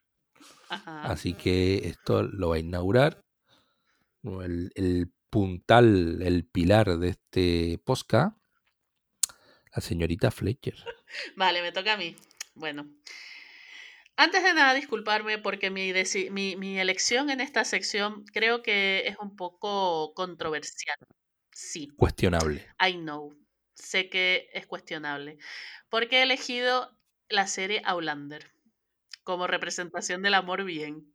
Y ahora mucha gente pondrá la- las manos en la cabeza y dirá, ¿pero qué? ¿Qué estás hablando? Pero si en esa serie el tío le pega a la tía y no sé qué cosas machistas que pasan y a la tía la están violando todo el rato. Ya ves tú. Ujú. Sálvame, níspero. No, no, en serio. A ver, eh, Outlander, que por cierto, la quinta temporada se estrenó ayer, eh, el primer capítulo. Eh, para los que no lo sepan, es una es la historia de una Pero di la plataforma, eh, ah, es, mm, a ver, la plataforma es Stars, pero aquí en España en Movistar la hecha. Vale, Quita mierda. ya ves. Eh, de todas maneras, Netflix tiene varias, varias eh, temporadas. Mínimo hasta la 3, si no me equivoco. Pero no las tiene todas. Yo creo que es como que las van consiguiendo, ¿sabes? La van Sí, robando. cada año les van dando permiso para poner otra, pero no sé. Eh, Movistar. Eh, el caso es que, bueno, como les digo, Outlander va- eh, la serie la protagoniza una enfermera de los años 40 que por cosas de la vida, no sabemos por qué, bueno, sí, viaja a, la- a las Highlands en Escocia y por cosas de la vida que todavía no sabemos, viaja en el tiempo 200 años atrás y acaba en eh, las Highlands del año más o menos 1742 o por ahí, un poco antes de, de la Revolución Jacobita. Entonces, claro, ¿cuál es el punto aquí? Que ella está casada ya, ella está casada en el siglo XX, o sea que ella todo el rato está intentando mm, volver atrás en, o sea, volver a- atrás en el tiempo, no volver hacia adelante en el tiempo, o sea, volver a donde está su marido. Pero, claro, una mujer sola en las Highlands encima, ella es inglesa, pues eso es un drama de la hostia y al final eh, para sobrevivir tiene que casarse con un escocés. Entonces ahí, bueno, tú dices, bueno, esto es un poco la típica historia de eh, matrimonio de conveniencia y tal, no sé qué. ¿Qué pasa? Que al principio, sobre todo, ahí hay un, un contraste cultural importante, porque ustedes piensen, en la sociedad que podía tener eh, Escocia en el siglo XVIII, la mentalidad de esa gente que era un poco así como cerradita, y la personalidad de ella que es una mujer del siglo XX, que mm, a mí me parece que el personaje es, de hecho, un poco más adelantado al tiempo que ella representa. A veces tiene unas ideas como, como más, de, más actuales que, que lo que podía tener una mujer de, de 1940. ¿Qué pasa? Que al final ellos, el matrimonio de conveniencia, se acaban enamorando y acaban pasando muchas cosas. ¿Y por qué yo pienso que esto es una historia de amor bien? Porque a pesar de las diferencias, al final ellos se ven el uno al otro por lo que valen, por lo que son. O sea, él a ella la respeta como doctora, bueno, como, bueno, en, en ese momento es enfermera, pero como curandera, por así decirlo, y ella a él lo respeta como soldado y como, digamos, que sabe que su destino es ser un líder. Y entonces Como Cañán. Claro, entonces ahí viene la- el gañanismo. Por ejemplo, en la primera temporada hay una escena que es muy controvertida en la que él, ella lo desobedece y él tiene que, bueno, tiene que, él, sí, bueno, todos los hombres de, que están con él en, digamos que tienen que, ellos va- están yendo por varios pueblos como a recoger las rentas. Y entonces todos los hombres le dicen que, tiene- que como la ha desobedecido, él tiene que cumplir su deber como marido y darle una lección. ¿Y qué pasa? Que él sube allí y le da una cuerada. Dicho así suena muy duro y lo es y es bastante desagradable de ver. Pero a mí me parece bien que se haya representado eso porque al fin y al cabo es una realidad de lo que pasaba en esa época. En el siglo XVIII los maridos creían que las mujeres eran de su propiedad y les pegaban a sus mujeres. En el siglo XVIII. Bueno, ahora también. ya, ¿qué pasa? Que desde de ese capítulo, pues por lo menos el muchacho aprendió a que eso no se lo va a volver a hacer en la puta vida, porque si no, ella le corta los huevos. Y mm, digamos que ese mm, episodio tan jodido sirvió para que, digamos, la relación fuera para adelante. La serie es muy compleja, pasan muchas cosas, eh, pasan cosas muy desagradables de ver, la verdad. A veces se cambian los roles, en, digamos, hay, hay varios clichés de, digamos, de temas, eh, tropes se llama en inglés, en español no se llama, pero varias, varias cosas que siempre se suele dar en todas las ficciones y que en esta en ocasiones se cambia. Y hay cosas que son muy desagradables de ver. Pero al final, yo creo que la historia de ellos dos, pues yo qué sé, se mantienen juntos siempre que pueden, aunque al final muchas veces tienen que separarse por circunstancias de la vida. Y creo que en el fondo, pues es una historia en la que los dos se respetan por lo que son y eso me parece bonito. Aunque lo que no me gusta de esa serie es que a veces es demasiado dramática y está y se sufre mucho y es como chicos, por favor, mm, dos capítulos que estén tranquilos, ¿sabes? Todo el mundo y que no haya, no sé, muerte y destrucción. Pero vaya. Yo solo digo que el título de la sección era El amor bien. Chin, chin, chin, chin, Pero si, chin. si ellos se quieren mucho y, y se, y se sacrifican el uno por el otro todo el rato, eso no, no está bien. ¿Tú has visto la serie? Por lo menos la primera temporada. Creo que la primera y la segunda. Y, y no Si no recuerdo y, y no te parece que se quieran ellos y que se apoyen. Supongo que sí, no sé. Yo qué sé, empiezan siendo No te voy, no te voy a dar la razón. Pues no me la des, pero argumentame. Justifique su respuesta, como dicen en los exámenes. Ni idea. Ni idea. No, en serio, vean a Outlander, yo qué sé. Eh, llega momentos en que a veces puede ser cursi, no les voy a decir que no. Pero a mí me gusta mucho que, para empezar, ella es un personaje bastante activo, sobre todo las primeras temporadas. No es la típica ahí que se queda viendo el mundo pasar, sino que tiene un rol más activo que otros personajes femeninos, me refiero. Y yo qué sé, y que y sobre todo que la historia, digamos lo que es la historia histórica está muy bien. O sea, todo el tema de del levantamiento jacobita y toda la historia está súper bien contado. Y los paisajes son la puta hostia. O sea, Ahí estoy de acuerdo. hombre, ¿estás de acuerdo conmigo en algo? Bien. Sí. Bien. Es que el sistema de clanes y todo el tema de, de la rebelión, yo creo que está genial, ¿eh? Una rebelión loser, pero bueno. Ya. Pero a mí eso, yo creo que más que la historia de amor, lo que me enganchó fue la historia, historia. Pero luego, yo qué sé, como los dos personajes son carismáticos y tienen química, pues dices tú. "Ah, está bien. El amor bien. ¿Cerramos Outlander? O Sí, sí, cerramos. Yo quiero ver, a ver, a ver qué pareja me vas a poner tú. Como ejemplo de, de pareja amorosa. Ahora sí que vamos a, a ver lo que es el verdadero amor. A ver, cuéntame. Porque yo he elegido Notting Hill. Ajá. Ah, peliculón. Sí. Me, refresca la memoria. Que el año pasado cumplió 20 años. Time. Qué viejos somos. Pues nada, eh, pues eso, que han pasado 20 años desde que Notting Hill lo petase en las, en las carteleras de, del mundo mundial. ¿Y qué tenemos tras Notting Hill? Tras Notting Hill, perdón.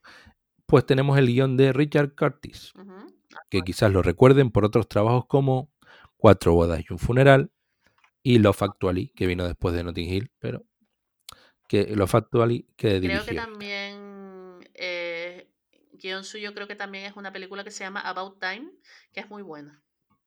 Me parece. Ah, sí, puede ser. Pues nada, y también tenemos a Julia Roberts y a Hugh Grant en unos papeles que le vienen como anillo al dedo y a Reese Ifans o Ifans como Spike, el compañero de piso o de casa de Hugh Grant, que es un personaje que deja huella porque aumenta el toque cómico de, la película. Y después de esto, ¿de qué va Notting Hill? Pues William es el dueño de, una tienda de libros, un librero, de una tienda de, de libros de viaje, y que está situada en el barrio de Notting Hill, en Londres. Y un día entra Ana, y Ana es una superestrella de Hollywood, que William no, no, no reconoce. Ana se enamora de Will y Will se enamora de Ana, pero la vida farandulesca y las coproducciones son difíciles para el amor y entonces ahí pues, hay una serie de, de vaivenes que, que nada, que, que influyen en la relación. No voy a, bueno, realmente no voy a contar nada, pero realmente esto lo. Lo contado todo. Notting Hill eh, lo pasan a cada rato en la tele y. Mm. Y no sé. Y, y, no conozco a nadie. No conozco a nadie que no haya visto Notting Hill. Y. Y nada, esto es como Cruz Cafune. No conozco a nadie que tenga flamenco. Que no haya escuchado a Sabina. Sí, exacto. Pues nada, y el argumento es ese bastante simple, pero bueno, a la, a la vez interesante. Entonces vamos a lo guapo, que lo guapo son las anécdotas y curiosidades de esta película. Mm, lo primero, la peli rompe el típico cliché de, de, la peli de amor.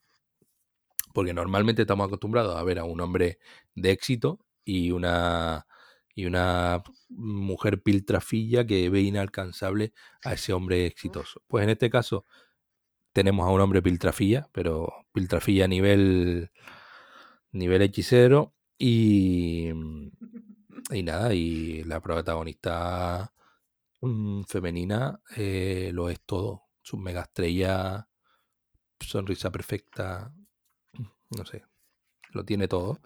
Y el señor, pues imagínate, un señor que regenta una, perdón, una, una librería de, de libros, de libros de viaje y tal, ¿qué, se puede esperar de esa vida? Nada.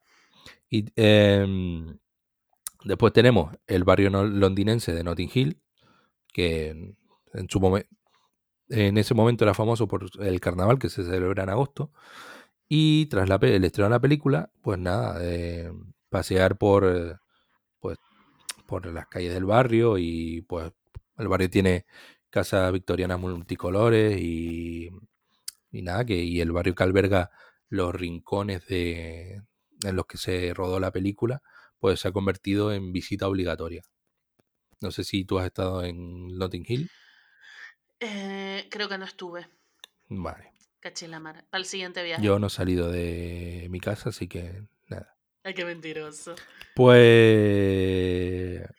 de, The Travel Book and Company, que era la, la librería en la que en la, en la, que trabajaba y que era dueño Will.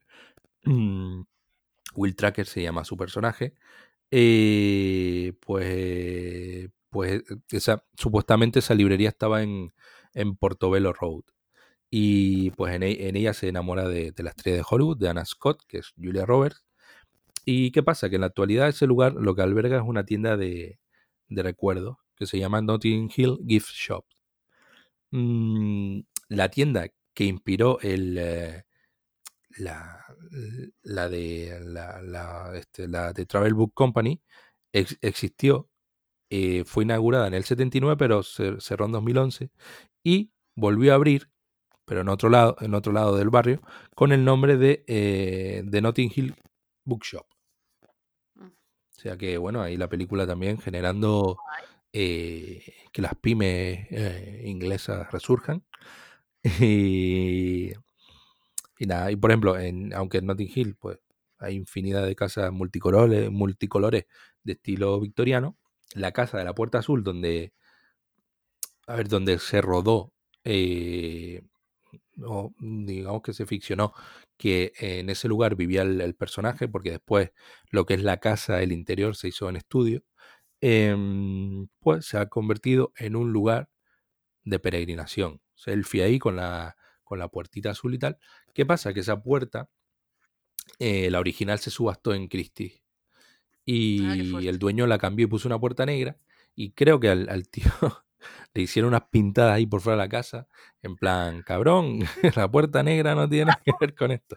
Y el tío se vio obligado a, a, a cambiarla y a repintarla. Cambiarla no, sino a pintarla de azul. Y nada, por, por la presión de los fans, como, como tal.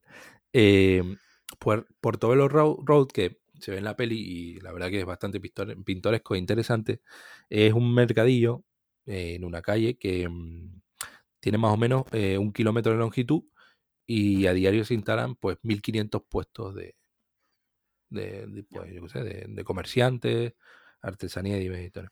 Hay un falso plano secuencia que eh, para mí es uno de los mejores de, de la peli, en el que mm, Hugh Grant va caminando a través de, de los diferentes puestos de, eh, de venta y, y van pasando las, diferen- la- las estaciones y tal.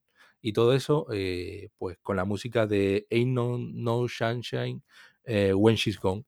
Y la verdad que a mí me Oh, parece perfecto, perfecta esa escena. Es, qué bonito. es que es muy bonita. Tú no has visto Notting Hill, ¿no? Sí, sí, la he visto. Yo Ah, soy, claro, pero la he visto hace mucho, mucho tiempo. eh, no, porque estabas ahí difamando. Te vi ahí. Te oí. No, no, no, no, que, que sí, que sí. Lo que pasa es que me estaba acordando a ver, digo, ah, sí, sí. Eh, y nada, y con esta película Julia Roberts se convirtió en la actriz mejor pagada del momento. Y después de eso no ha bajado del top, del top 10 de, actrices mejor pagadas. Eh, cosa curiosa, aunque en la pantalla eh, tanto Hugh Grant como Roberts, como Julia Roberts, muestran una buena química, los tíos no se, no se llevan muy bien. Ah, qué fuerte. No, no eran, su relación no era demasiado cordial, cordial y incluso Grant, Hugh Grant eh, critic- pues dijo de, de Roberts que, mm, que, tenía una, que tenía una boca tan grande y que decía que era consciente de que había un sutil eco, eco mientras él la besaba. Jesús. O sea, tú sabes que el- a, a Hugh Grant lo sacas de Di- Divine Brown y ya se pone todo loco. pero madre, qué poco caballeroso de todas maneras, ¿eh? Ya. ¿Qué vas a esperar de un putero? Ya, ya, ya. Eso digo yo. Y no sé, hasta aquí quieres que te cuente algo más. Hasta aquí puedo- voy a contar, no sé. No, no, gracias por refrescarme la peli. No sé si tienes algún dato más y si no, pues nada. No, aquí lo dejé como, no sé, rapidito, ligerito. Ah, Eh, para mí, Bueno, me has, da- me has dado, pie para decir una cosa, que has nombrado todo la importancia que ha tenido la película para revitalizar el barrio y eso también sucede en Outlander, o sea, ustedes ignoran la importancia que, ha tenido esa serie para revitalizar el, turismo en Escocia. Yo estuve allí antes de ver la serie, yo no tenía ni idea de, de la serie ni nada, y es verdad que ya en las guías que hice se nombraba un montón la serie, pero es que ahora que ya sí he seguido la serie, o sea, es brutal todo el tema. Y de hecho, una anécdota eh, que les cuento, la serie no se transmitió en Estados Unidos, perdón, en Reino Unido hasta después del referéndum de, que se celebró en Escocia, porque tenían miedo de que el éxito de la serie y el tema del que hablaba, que es una, o sea, bueno, querer una Escocia independiente, eh, inclinara la balanza hacia, hacia que ellos quisieran independizarse. Me refiero al referéndum anterior al Brexit. hay, hay eso, esos escoceses engañados ahí. Sí, sí, sí, que por cierto los escoceses están súper en contra del Brexit. Hicieron un anuncio muy bonito que bueno, yo lo sigo en Instagram, a una página de, del gobierno de Escocia. Hicieron un anuncio muy bonito en plan Unión Europea, nos veremos en el futuro y continuaremos nuestra historia de amor y no sé. Está bien. Sí, sí, está súper guay. Y bueno, eh, para mí Notting Hill es un peliculón. Recuerdo que la primera vez que la vi eh, la saqué de, de un Cinebank en VHS. Oh, qué tierno. Y En VHS, en wow, VHS. Joder, ha- han, han pasado 20 años. Yo no sabía eso hasta que me puse a, a leer un poquito de tal. Y cada vez que la pasan por la tele, pues yo la verdad que la veo. Para mí es una de las comedias románticas, de las mejores y de las que más me han gustado. Mm, Es muy buena, sí. Y nada, mm, ayer, hablando de cosas que pasan por la tele, ayer en alguno de estos subcanales de Antena 3 pasaron el guardaespaldas. Oh, Y entonces, mm, no, no- sé si te suena I Will Always Love You. obvio. ¿Recuerdas esa canción, no? Que es la, claro. que es la mítica canción del guardaespaldas, que es interpretada por la crack de Whitney Houston. Aquí no sé si juntar crack con Whitney Houston en una misma frase queda bien. Pero Qué malo eres, eh, vaya.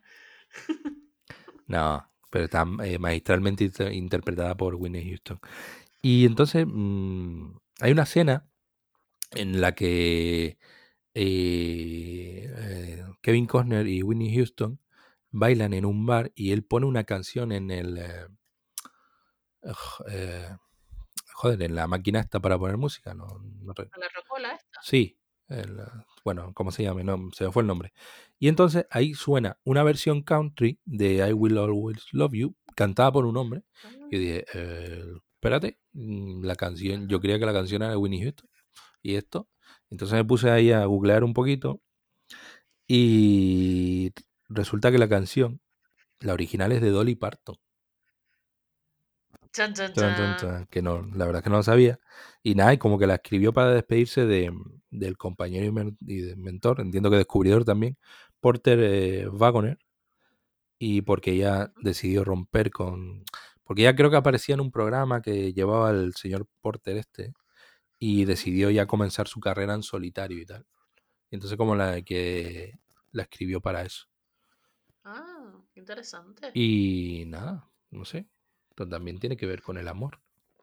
Pues sí. Wow, que, que, que, cua- cuánta sabiduría compartes con nosotros, ¿eh? Sí, bueno, a lo mejor leí mal y estoy fatal y te estoy diciendo mentira. No, a ver, yo sé que el- la canción de Whitney Houston era anterior a, o sea, ella versionó esa canción, pero no tenía ni idea de, de quién era la canción. Así que, pues me creo que es de Dolly Parton, ¿por qué no? Bueno, y el guardaespaldas, otro peliculón que, que yo qué sé, rompió taquillas, eh, rompió corazones, todo el mundo hablaba de él. Pero eh, por, por lo que has dicho antes, eh, o sea, el guardaespaldas tiene un poco lo, lo mismo que Notting Hill en el sentido que la famosa es ella, la persona Sí, poderosa es ella. Y es eso que el guardaespaldas es muchísimo más anterior a Notting Hill. La famosa, eh, bueno, eh, el que no la haya visto, Winnie Houston es una superestrella de la canción y bueno, y tiene un acosador. Entonces contratan a, su, a un guardaespaldas, que Frank se llama, que es Kevin Costner. Y, y nada, entre ellos surge la chispita y tal. Y pero ella es eh, la típica diva insoportable y tal. Y el otro es un señor que muy profesional, que vela por la seguridad y tal. Y que pues nada, hay un choque ahí interesante y como que la peli también va, mm, se ve el desarrollo del personaje, como se van amoldando los, los personajes, ¿no? Eh, el uno con el otro. Y bueno, pues nada, yo que sé, que también hablar como de guardaespaldas, No, no, no. no. No, no, pero es una gran película también, así, Sí, muy. sí, una Un, gran un película. clásico, ¿no? De, de- de las Un historias de amor. clásico que otro de la, otra de las películas que echan en la tele y que uno ves cuando la, cuando la echan. Sí, sí, sí, que por lo menos deja, si estás pasando los canales, por lo menos lo dejas ahí Sí, para ver por dónde, por qué parte de la película va. Y a lo mejor te quedas hasta incluso viéndola. exacto. Y nada, pues aquí, hasta aquí creo que llegó el amor bien.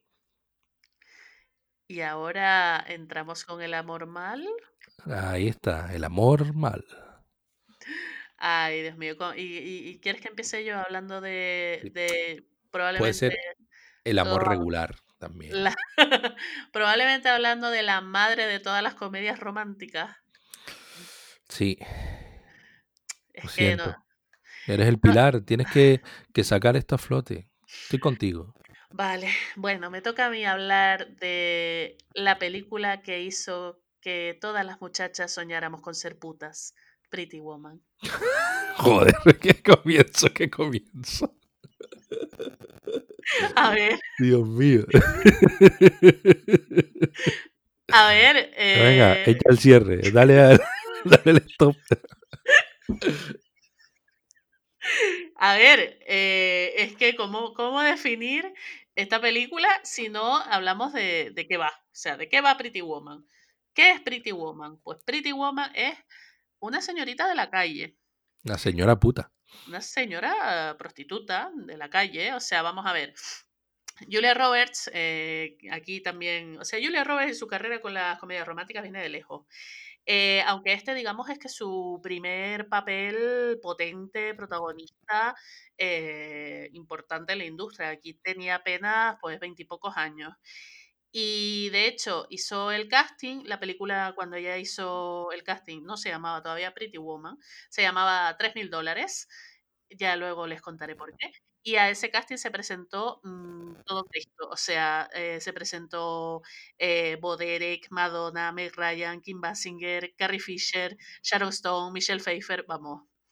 ¿Quién no, quién no se presentó a ese casting? O sea, se, Sara, presentó Mon- Sara Montiel.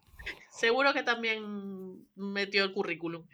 Eh, hasta se presentó Winona Ryder y Drew Barrymore, pero los productores dijeron, mira, ustedes son muy jóvenes y tampoco vamos a Y son, feas como coco. tampoco vamos a pasar, ¿no?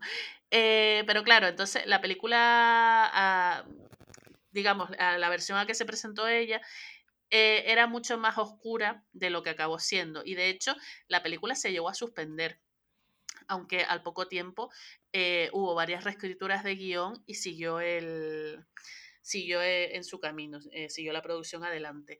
El actor también eh, les costó encontrarlos. Al principio no estaba tan claro que iba a ser Richard, Ge- Richard Gere. Eh, pasaron por allí, pues eh, se lo propusieron a actores como Chris- Christopher Reeves, eh, Denzel Washington, John Travolta, Daniel Day-Lewis, Sylvester Stallone o Al Pacino. Ay, mi madre. Silvestre Stallone, ¿te imaginas? eh?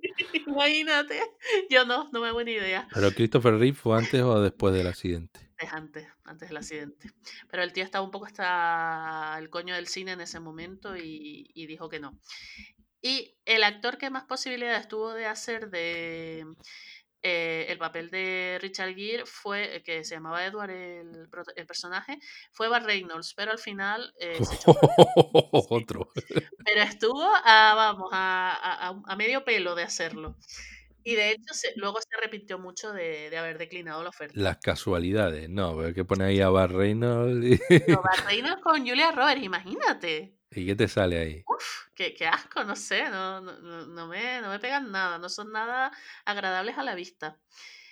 Eh, en fin, eh, ¿por qué tuvo tantos problemas la película? Pues uno de ellos porque eh, Disney estaba metida en la producción y a Disney no le hacía mucha gracia eh, que la protagonista fuera una prostituta.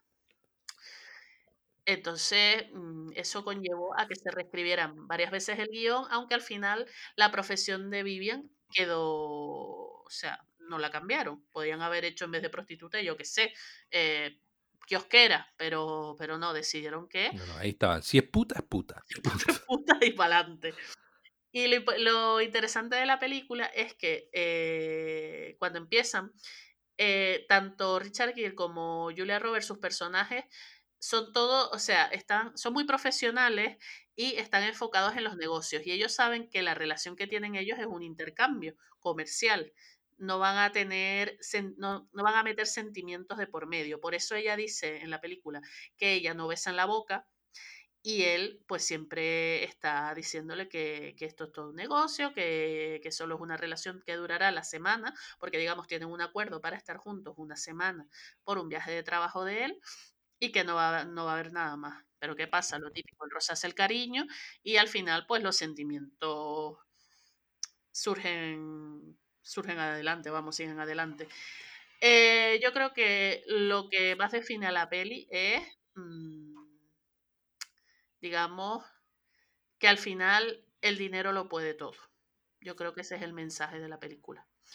Porque, yo qué sé, mm, ella es puta, pero al final eh, el mensaje para mí que tiene esa película es que da igual lo que haya sido, porque si alguien con dinero se fija en ti, te puedes sacar de esa mierda y darte dinero para que tú también puedas conseguir tus sueños que tienen que ver con el dinero, con lo que tienes. ¿Sabes lo que te quiero decir? no, pero se está pensando en. Claro, un adelantado a su tiempo, que creo que la canción de Ramón Sin en la que saca una prostituta de la calle es. ¿No será anterior a Pretty Woman? La discografía de Ramón Sin, la verdad es que no la tengo muy fresca en el cerebro. ¿eh? Para, para refrescar la memoria de nuestros oyentes y a, y a Fletch, la pusimos, no sé si en ah, el primer. ¿El primero? En el primero, y la canción es Peligro. Y entonces Ramón eh, saca una prostituta de la calle, y entonces todos dirán cuando la vean con él: Peligro, peligro, esa es la chica de Ramón. Wow. Imagina. Que Ramón, Ramoncino hubiese protagonizado Pretty Woman. Pues sí, lo veo, lo veo en el papel de Richard Gere, la verdad. Ah, yo lo veía en el de Julia Roberts. También lo veo los dos. Yo creo que es ambivalente, o sea, él puede, seguro que los cubre perfectamente. Eh, pues bueno, en definitiva, que Pretty Woman es un cuento de hadas capitalista. Celebra el hecho de tener dinero y lo bueno que se siente teniéndolo. Y eso está genial, vaya. O sea, mm, al final lo que nos viene contando eh, esta comedia al final es como la versión romántica de lo que es el sueño americano, ¿saben? El concepto ese que se ve en muchas películas de el sueño americano es como tenerlo todo. Pues para el personaje de Julia Roberts, Vivian, al final consigue lo que quiere. O sea, pasa de ser Cenicienta a eh, a Cenicienta al final de la película, vamos, que la reina del príncipe, eh, porque además es una escena súper bonita. Él viene en su limusina, sube por las escaleras, que además él tiene vértigo y la rescata, no sé qué, no sé cuánto. Y es una escena muy bonita y al final todos acabamos viendo la película encantados porque, nos porque ellos dos tienen una química brutal, son dos personajes súper carismáticos, la película acaba de una forma muy bonita y mm, todos somos felices porque mm, es un final súper guay. Y de hecho, la película ha sido como emitida en abierto unas 26 veces o 27 y todas y cada una de las veces ha sido un éxito rotundo de audiencia. Sí, sí. La gente no se cansa. No se cansa de Pretty Woman. ¿Por qué se va a cansar de Pretty Woman si, si es un peliculón? Vamos a ver. Si salen putas. ¿A qué te vas a cansar? sale puta, sale una canción que, que, es muy pegadiza, que es la que le da título a, a la película. Como les dije antes, la película antes se llamaba 3 mil dólares porque esa es la cifra que acuerdan pagarle a Vivian por pasar una semana con Edward en eh, digamos como acompañante, como lo que ahora se llama escort. Escort, No sé si estaba todavía el término. Y la película se iba a llamar antes así. ¿Qué pasa? Que esa primera versión del guion era mucho más oscura. Eh, pero muchísimo. De hecho, yo he conseguido una copia en exclusiva del guion y me he leído el final y he dicho, eh, fuerte puta mierda, a mí me ponen esto y me bajo de la vida. Así de claro te lo digo, porque yo había leído alguna noticia y tal, pero una cosa es eso y otra cosa es leerlo con mis ojos, ¿sabes? O sea, el tema va de que al final el tío la coge y la lleva a su barrio de mierda donde ella ejercía la prostitución tienen una pelea de la hostia porque ella como que quiere comprarse un abrigo de pieles y él le dice que no, que es muy caro, que si quiere le compra uno más barato, pero mientras, mientras la está llevando su barrio de mierda y ella se vuelve toda crazy porque como que se da cuenta que, que la va a abandonar y que todo, toda la semana esa no ha supuesto nada para él y tienen una pelea y él se acaba dando un frenazo al coche, bajándose, tirándole toda la ropa y todas las cosas que tenía en el maletero a la calle y le acaba diciendo que se baje y que, vamos, y que siga con su vida y que, que si quiere los 3 mil los mil dólares. Al, principio ella dice que no, pero al final ella se lo, él se los deja en plan, es que en lo que me vaya te vas a arrepentir de no haberlos cogido. Y se los deja y se va y la deja ella sola, tirada en el suelo, en un callejón oscuro de un barrio de putas, mmm, o sea, súper deprimente. A todas esas contextualizo, este personaje en esta versión es adicta a la droga. Durante toda esa semana que pasan juntos, la condición para que él le pague el dinero a ella es que no tome drogas, con lo que se pasa toda la semana con un mono de la leche. Pues cuando vuelve al barrio ese de mierda con sus 3 mil dólares, va a casa de su amiga, que en la película también sale, no, no recuerdo, creo que se llama Kit en la película, eh, y entonces deciden irse con los 3 mil dólares a Disneylandia porque es como el sueño que, ellas tienen. Pero mientras están yendo en el autobús y diciendo si se van a comprar o no globos de Mickey Mouse, muere por sobredosis. Ay, Dios mío. O sea, eh, ¿me quieres tú explicar a mí qué coño mierda es eso? ¿Qué mente creo ese guion? O sea, al parecer el que lo creo es uno de estos que le gustan las películas súper independientes y tal, y me parece muy bien, pero pero, tío, este es uno de esos casos en que romantizar la prostitución en el cine me parece hasta necesario. Vamos a dejar a la pobre señora, a la pobre Julia Roberts ahí, tirada en una cuneta. Y, y aquel largándose. No, no, o sea, no. O sea, no. No lo asumo. Joder, pues agüita. ¿Te gustó? entiendo que Julia Roberts se opuso a toda esa historia. Sí, de hecho, eh, una entrevista que leí, ella, ella hizo el casting, pero cuando leyó el guion no se sentía, cuando leyó el final del guion, no se sintió nada cómoda. y, y, cuando lo suspendieron la primera vez, incluso lo agradeció para sus adentros porque ella no quería hacer ese final. Pero luego con las reescrituras y tal, y como volvieron a poner en marcha la producción y cambiaron el final, ya ella dijo que sí, que, que ese guion le la representaba más. Mm, hombre, está claro que digamos que blanquea un poco el tema de la prostitución, pero también hay que pensar cuándo se rodó la película. Mm, pero bueno, es lo que habíamos dicho antes, una de esas películas que te ponen en la tele y, y la tienes que ver obligatoriamente. Sí, sí, sí. Y da igual que estés en el minuto 5 como en el 40, ¿sabes? O sea, tú la pillas por donde sea porque sabes, ya, ya sabes lo que va a pasar, pero además es que es súper magnética porque al final los protagonistas son, lo hacen súper bien, yo creo, y tienen bastante química. Luego no sé si por detrás a lo mejor eran como Hugh Grant y, y Julia Roberts, porque tengo entendido que Julia Roberts es bastante insoportable. Eh, con la cara de, de buena que tiene.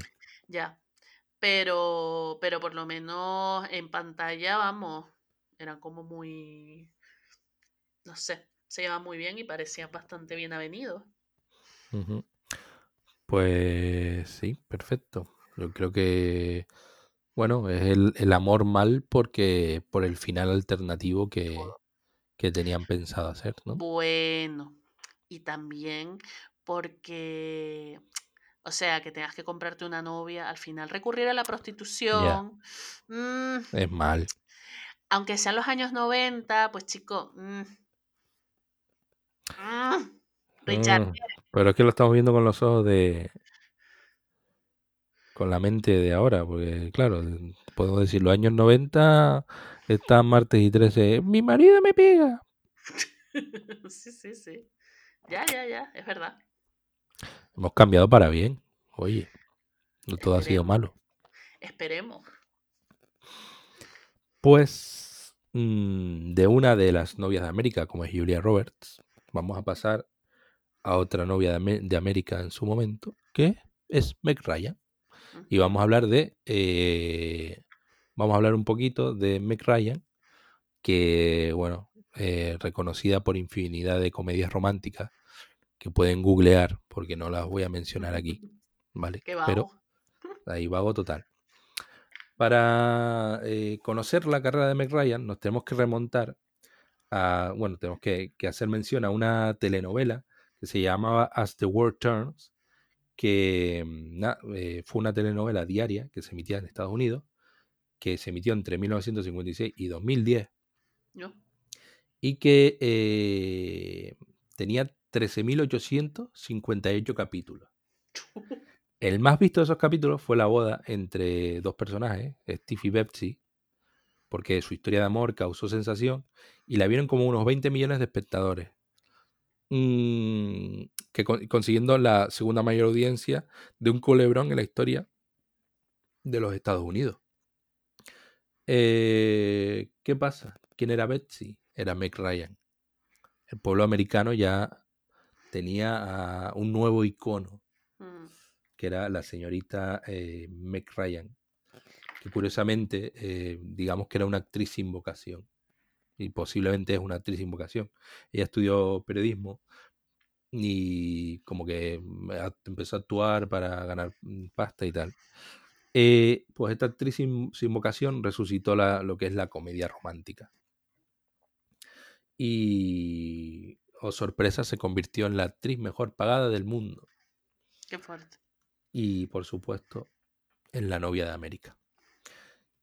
Eh, como dato, eh, la primera novia de América fue Mary Pickford. Eh, creo, que, creo que uno de sus maridos fue Douglas Fairbanks o bueno, no sé.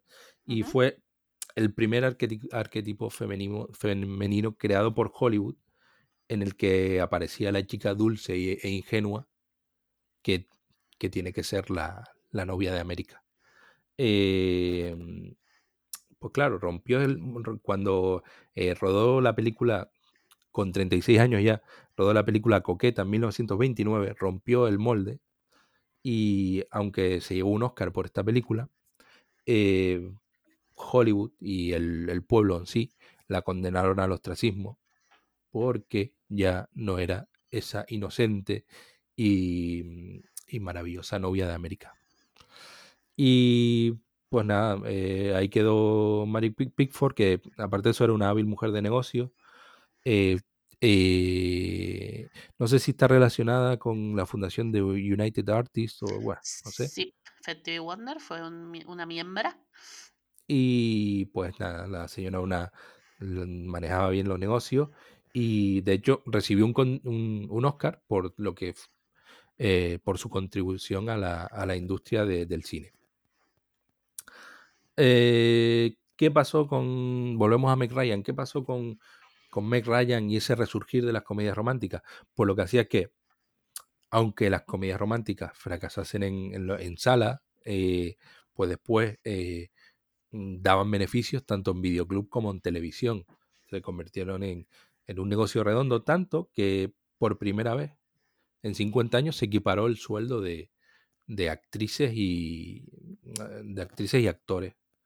Eh, el sueldo, por supuesto, también estamos hablando del sueldo y la presencia de actrices y actores.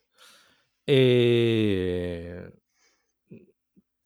mm, pero claro, ahí también tenemos otras novias de América. eh, frutas, fruto todo esto de, de- de lo que es el, el- el propio cliché. Y claro, teníamos ahí productos como Julia Roberts, que era la, digamos, por, por la noticia que consulté, era, pues, digamos que la indomable, Sandra Bullock, que era pues, la, la atolondrada, y Meg Ryan era pues una, una chica un poco lunática. Así, así que mm, nada, todo el mundo asumió que ella, que ella era como, como sus personajes, una, eh, una tía ahí que estaba ahí pensando en pajaritos preñados, despistada, muy sensible, con toque de, de, un- de neurosis y, mm, y nada, pues durante la época de los 90 pues lo petó y, y encajó perfectamente en, en- lo que se, se requería de ella, en el molde que, que era. Eh, ella estaba casada con Dennis Quaid y presumían de, digamos que de un matrimonio estable, una de las parejas más estables de Hollywood. A él lo conoció en el Chip Prodigioso. Y nada, estamos hablando de amor. Ellos se casaron eh, en el día, el día de San Valentín de 1991. Y claro, pero la condición que le puso Meg a Dennis Quaid es que primero se tenía que desintoxicar. Porque el Quaid le daba la farlopita que, que daba gusto. Eh, pues nada, eh, así, nota curiosa, que la coca en los 80 eh, venía incluida en el presupuesto de las películas en las que trabajaba ah. Quaid. Qué sensibles, ¿eh? Sí. Considerados ante todo, jolines. Eh, pues nada, y los tíos eran pues así muy romanticones porque pues, parece ser que celebraban fines de semana en los que uno de los dos preparaba en secreto una escapada romántica y en el 92 tuvieron un hijo que se llama Jack. Pero el amor llegó a la puerta de Meg Ryan, un nuevo amor. Amor o enjoyamiento, no sé, porque apareció Russell Crowe en el rodaje de la película Prueba de Vida.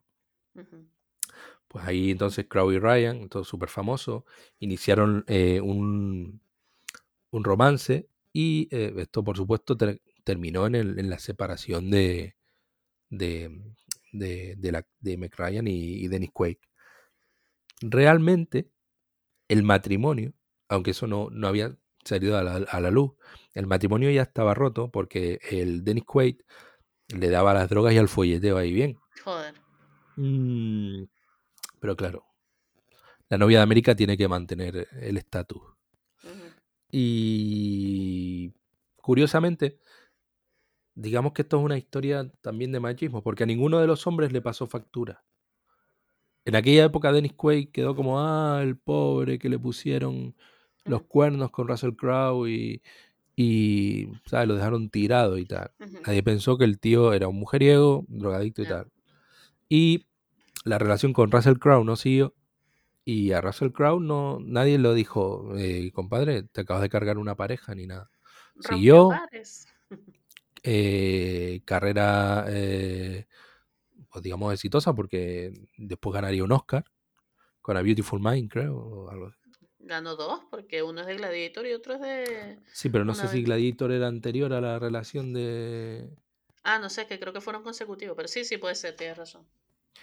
Y pues nada, pues ¿qué pasó con Merrey? Que terminó arrastrada por el fango y ella misma puso la puntilla a su carrera con la película En carne viva de 2003, que digamos que era un que, hace, que, protagoniza junto a Mar Rufalo. Era un thriller ahí oscuro, erótico, y en el que Ryan eh, aparecía desnuda y mantenía sexo explícito. Adiós. Mm. ¿Oyes eso? ¿Lo oye? No es el silencio de Rivera. es la el molde de novia de América saltando por los aires. Lo que pasa es claro, ah, ahora estoy pensando que aquí me hice un apunte, claro, que bueno, en el que me advertía que no, mm, que no sé si era bueno mentar a Rivera después de hablar de Denis Quaid y la farlopa. Pero bueno, ya que lo, ya que, bueno, lo pasé por alto, lo siento. Mm, ¿Qué es lo curioso de esto? Y que, bueno, que coincido con, lo que leí en el artículo que, que ojé, que mm, cuando fingió el orgasmo en Harry encontró a Sally, todo, o sea, era bien, perfecto. Una niña, una chica inocente haciendo una escena mítica, fingiendo un orgasmo en un restaurante, perfecto. Pero claro, después hacer otras cositas ya es mal. En plan, mm, quiero cambiar de registro, quiero hacer otro tipo de cine. Y tal. Pues nada, la señora Ryan fue linchada, condenada al ostracismo, criticada en todos sus aspectos. Su, a ver, eh, al final todo el mundo envejece. Digamos que ella no ha elegido a los mejores cirujanos plásticos. Y nada, ha, seguido haciendo pelis, pero no, por supuesto no la, no la, no la han llamado mm, tanto como la llamaban antes.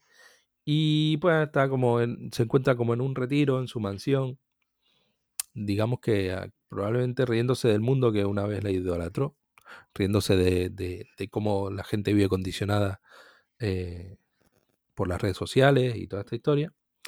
Y, hombre, por supuesto, recuperándose de la dura carga de, de llevar eh, sobre los hombros el título de novia de América, que de la misma manera que la encumbró, la enterró para siempre, Sí, entre comillas. Qué duro, pero sí es cierto, al final que te ponga el San Benito de una cosa que puede parecer positiva, lo de novia de América, al final es una cruz como otra, porque amoldarse a las expectativas que tienen los demás de ti es difícil, y, y más cuando son tan inalcanzables como, como en el caso ese, el tema novia de América. Lo curioso es que no hay un novio de América. Claro que no, porque novio de América puede ser cualquiera, novia de América es puesto para una. Mm, pues nada, hasta aquí me. Yo he de reconocer que, mm, que quería hacer el eh, hablar de McRyan en el amor mal porque, claro, tenía la visión cejada de, mm, de una tía que rompió su matrimonio por enrollarse con Russell Crowe y aparte de eso, eh, la tía está irreconocible por el tema del Botox y tal, como que la tipa en algún momento se volvió militante del Botox Party. Y, mm, pero claro, después leyendo y descubriendo sobre ella, eh, mi pensamiento ha cambiado. La verdad que, no sé, me parece, bueno, Voy a llorar aparte de la de, emoción. oye, ¿qué pasa? Que me- Solo te falta decir, voy a poner perros follando como la resistencia. No, no. No, no, me alegra que hayas cambiado porque, porque al principio también pensé que te ibas a, ibas a ir por la, el derrotero del Botox, que es algo, hombre, por lo que más se conoce a Meg Ryan es por, por las operaciones tan notables que se ha hecho y, joder, y notables porque han sido malas, porque, joder, mm, muchas actrices y actores de Hollywood están operadas, pero no se nota. Pero en el caso de sí, Mm, o incluso, por ejemplo, otras actrices como Renée Zellweger también. Uf, al Zellweger le hincharon la cara, Pero claro, y... eh, o el caso de Nicole Kidman, que al parecer ahora ya se está quitando, o de Courtney Cox, que se están quitando los implantes y todas las cosas que se pusieron. Pero tío, como yo leí una vez, al final, eh, vamos a ver, solo en Hollywood, eh, mientras que un hombre puede tener una carrera desde los 20 hasta los 103 años eh, en el mundo del cine, eh, para una mujer no es igual. Como hay una frase de una película de los años 80, El Club de las Primeras Esposas, que dice que en Hollywood eh, hay tres edades en la vida de una actriz, que son el bombón, el fiscal de distrito y paseando a Miss Daisy. O sea, eh, o eres eh, la, joven, la tontita, eh, la jovenzuela, o ya pasas a, a la anciana o a la señora madura, madre de. Pero hay ahí un- una brecha de edad en las que si es que no, no hay papeles para ti.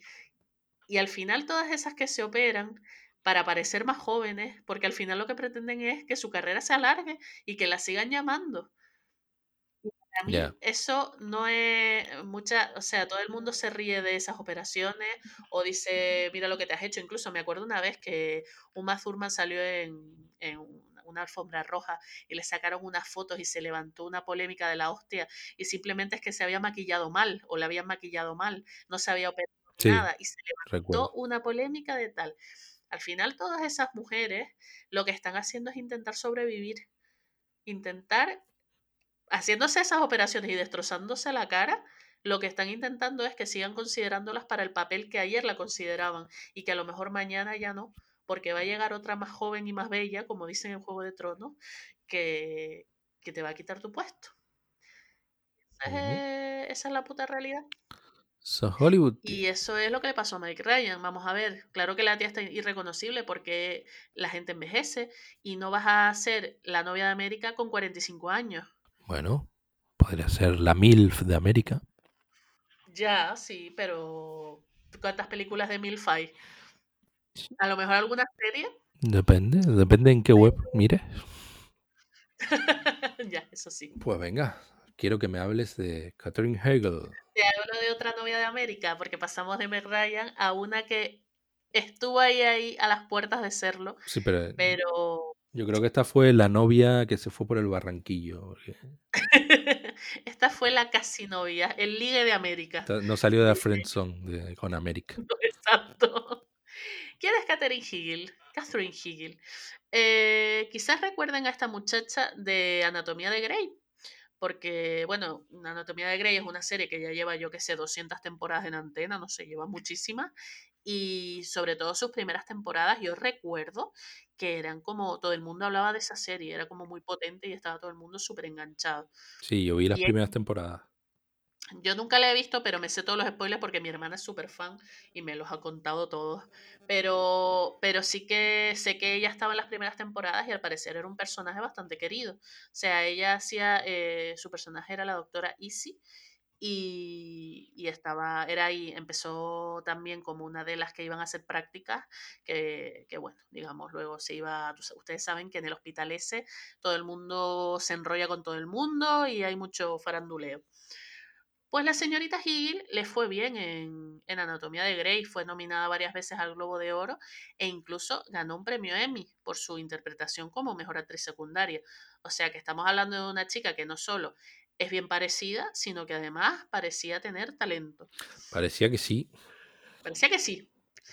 Eh, gracias al éxito de Anatomía de Grey, le empezaron a surgir oportunidades en el mundo del cine y allí eh, eh, tuvo su primera incursión, que fue, bueno, una, o su in- incursión más importante de la época, que es una película que se llama, en España se llamó Lío Embarazoso, vaya mierda título, por cierto, que la protagonizaba con Seth Rogen. Sí, me suena. Pero es de esas Bueno. que tú ves el cartel y ves el título y dices, Sí. ah, todo por culo, paso de ver esta mierda. Ah, A mí no me llama, nunca la he visto, no sé, pero creo que va de que la dejan preñada y pasan cosas. O sea, supongo que habrá sido sin querer, esa es mi imaginación viendo el cartel, ¿eh? que no tengo ni idea. Pero vaya, que habrá sido sin querer y luego se habrá enamorado del que la dejó preñada y cosas de la vida, en fin. Eh, ah, los- me pueden confirmar si ese es el, el argumento en los comentarios. Yo te lo buscaría, pero paso. ¿Qué pasó? ¿Qué, qué, qué le pasó a la señorita Hegel en ese momento de su vida en el que estaba en la cresta de la ola? Curiosamente, nada más terminar, eh, digamos, se estrenó Lío Embarazoso, fueron la- las entrevistas promocionales, todo iba bien, pero de repente en una entrevista a, a la revista Variety, eh, ella dijo, o sea, eh, dio unas declaraciones en las que ella decía que no había disfrutado nada de la película porque le parecía muy sexista, ya que eh, retrataba a las mujeres como personajes aburridos, estereotipados, aguafiestas, no sé qué, mientras que el hombre, eh, su compañero en este caso, Seth era un tío divertido, elocuelo, tierno, no sé qué, y que eso le parecía mal. Ahora va la tía con principios. Sí, digo, bueno. Entonces, claro, el director se enfadó porque dijo, bueno, no entiendo a qué viene esto cuando tú has participado en la película, nunca dijiste, ¿sabes? Nunca diste muestras de que no te gustaba lo que estabas haciendo y además incluso, eh, al parecer, mm, improvisó bastante de sus diálogos. Y al actor, compañero, pues también le, le sorprendió porque dice que él pensaba que se lo habían pasado bien, pero le sorprendieron su- sus declaraciones. Bueno, poco más tarde, la nomina, bueno, sacan su candidatura a, pa- bueno, sabes que cuando van a nominar a los Emmy, eh, bueno, y a todos los premios en general, eh, en, en los de la televisión me refiero, cada cadena saca su For Your Consideration, es decir, son como candidaturas que todavía no son los candidatos a los premios, sino candidatos de cada serie para eh, que sean considerados para premios. Este año, por ejemplo, el año pasado, perdón, Juego de Tronos, hubo un caso curioso que llamaron a consideración a varios actores, pero eh, la actriz de, que hace de Brienne y la que hizo de, y la que hace de Theon decidieron ellos por postularse por su cuenta aparte, pagando incluso una cuota que te tienes que pagar cuando haces un For Your Consideration. Y al Ajá. final lo, lo, ¿sabes? Incluso ellos llegaron a tener nominación, aunque no los haya nominado ni la cadena, ni la serie, ni los productores, ni nadie. Pues en el caso de Catherine Kegel fue igual, hicieron un For Your Consideration y ella dijo, no me parece que yo tenga, eh, que este año haya tenido el material dramático adecuado para que me consideren un premio Emmy. Así que retiro mi candidatura. Joder. Entonces, No sé si eso es bueno o malo. te digo yo que bueno no es. Loca. ¿Quién es la showrunner de Anatomía de Grey? Una señora que tiene mucho poder ahora mismo en Hollywood, que se llama Shonda Rhimes. Ah, Esa Shonda Rhimes, tío. hace, una, hace series como Churro y, y mata a más personajes que Juego de Tronos, al parecer. Y la tía, claro, se quedó mm, de cartón piedra cuando leyó esas declaraciones porque es como esto a que viene cuando has tenido menos peso en la historia porque estabas rodando tu película de Hollywood. Entonces, claro, a ella la cosa se puso tensa. ¿Qué pasa? Que la tía al parecer es una persona, bueno, y claro, y fue ganando fama a través de esas entrevistas de persona muy difícil para trabajar con ella. Encima es como la, la folclórica, tiene una madre de estas que es su manager, que la acompaña a todos sitios y que siempre está diciendo lo que ella tiene que hacer o que no. Con la Rebequita. Sí, sí, sí, me- sí, es como la madre de Tamara Seis Dedos, vaya, igual. Que en paz descanse. Ah, bueno. Un obituario. es Vaya por Dios. Pues sí, que está metiéndose en todo y que, que nada, que, que eso va mm, fatal. Al final ella aguantó en Anatomía de Grey dos temporadas más, pero acabó eso como el Rosario de la Aurora. Ella incluso, eh, claro, ella pensó al irse que ella tenía todas las puertas de Hollywood abiertas y es verdad que hizo muchísimas películas, todo comedia romántica, cada una más sexista que la anterior, donde su papel era peor en el sentido de que ella criticaba en la primera película que hizo. Yo he visto la de los vestidos. No sé cuántos vestidos Yo de solo, boda. yo solo he visto esa, la de los 27 vestidos. Es la única película de ella que he visto. Pero al parecer hizo como, yo qué sé, como 20 películas, todas del mismo corte, súper sexistas todas, y al final eh, ninguna fue un éxito de taquilla.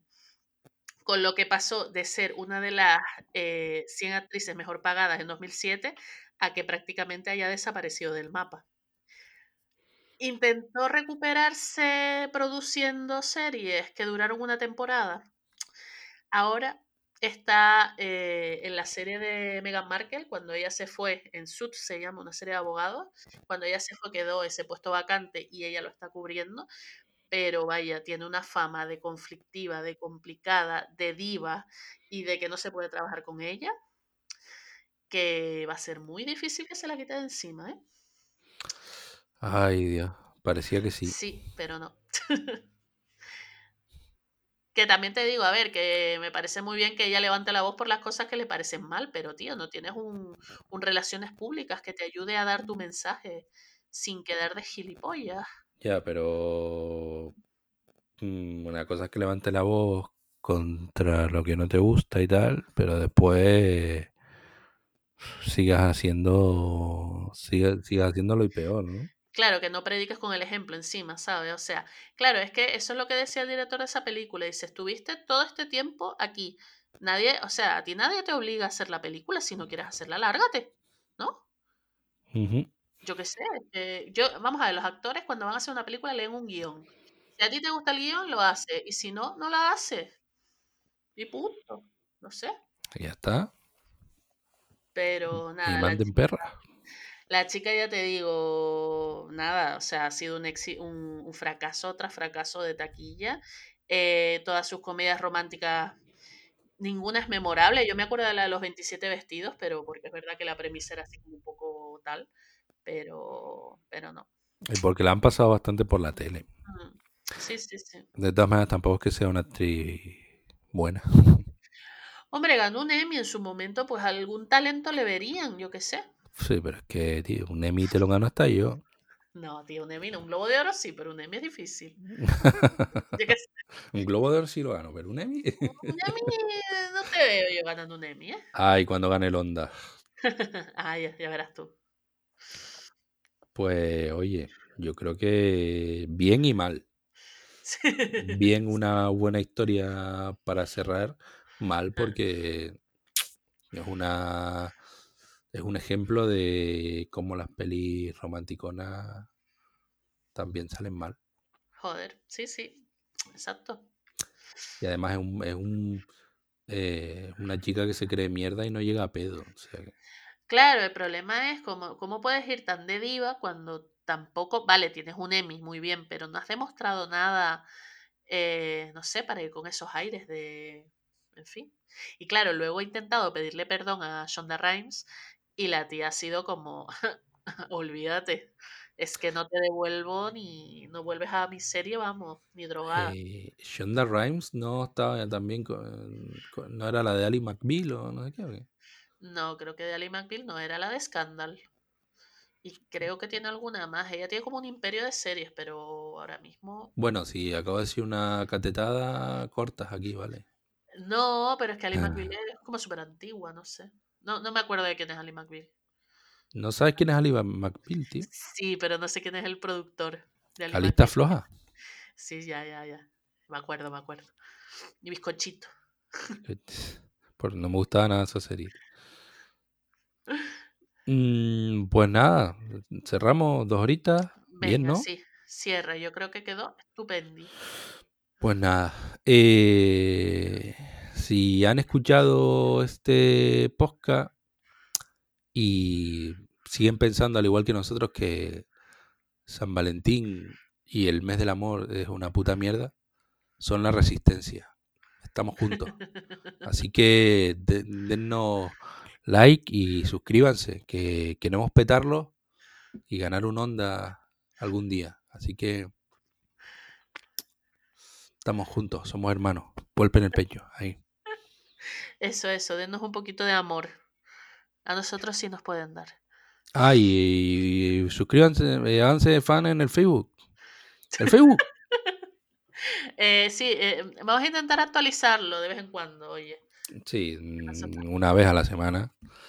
Por, por cierto, eh, cerramos con un tema de, de Enrique Urquijo, también de Amor Mal. Y nada, porque Enrique Urquijo, miembro de Los Secretos, eh, bueno, mm, que ayer, eh, recordemos que murió, bueno, se suicidó y que ayer hubiese cumplido 60 años. Ay, Así joder, que- pensé que se había suicidado ayer y yo qué. No, no sé cuándo se suicidó. Tampoco estoy tan puesto en los obituarios. Ok, ok. Ay, Pero esa nada, base de datos hay que Fue un, actualizarla. fue un icono del pop español de los 80. Estaban ahí en la movida, pero los secretos eran un poco blanditos para la movida. Y un grupo que. espectacular. Así que nada, les dejamos con Enrique Urquijo y nos vemos. Chao, machangers. Aunque tú no lo sepas. Me ha costado a tu espalda y mi cama se queja, fría cuando te marchas. He blindado mi puerta y al llegar la mañana no me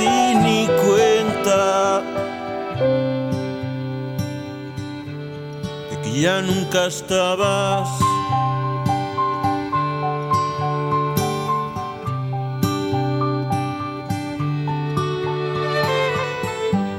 Aunque tú no lo sepas, nos decíamos tanto, con las manos tan llenas,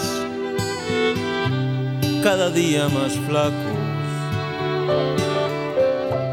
Inventamos mareas, tripulábamos barcos y encendía con besos el mar de tus labios.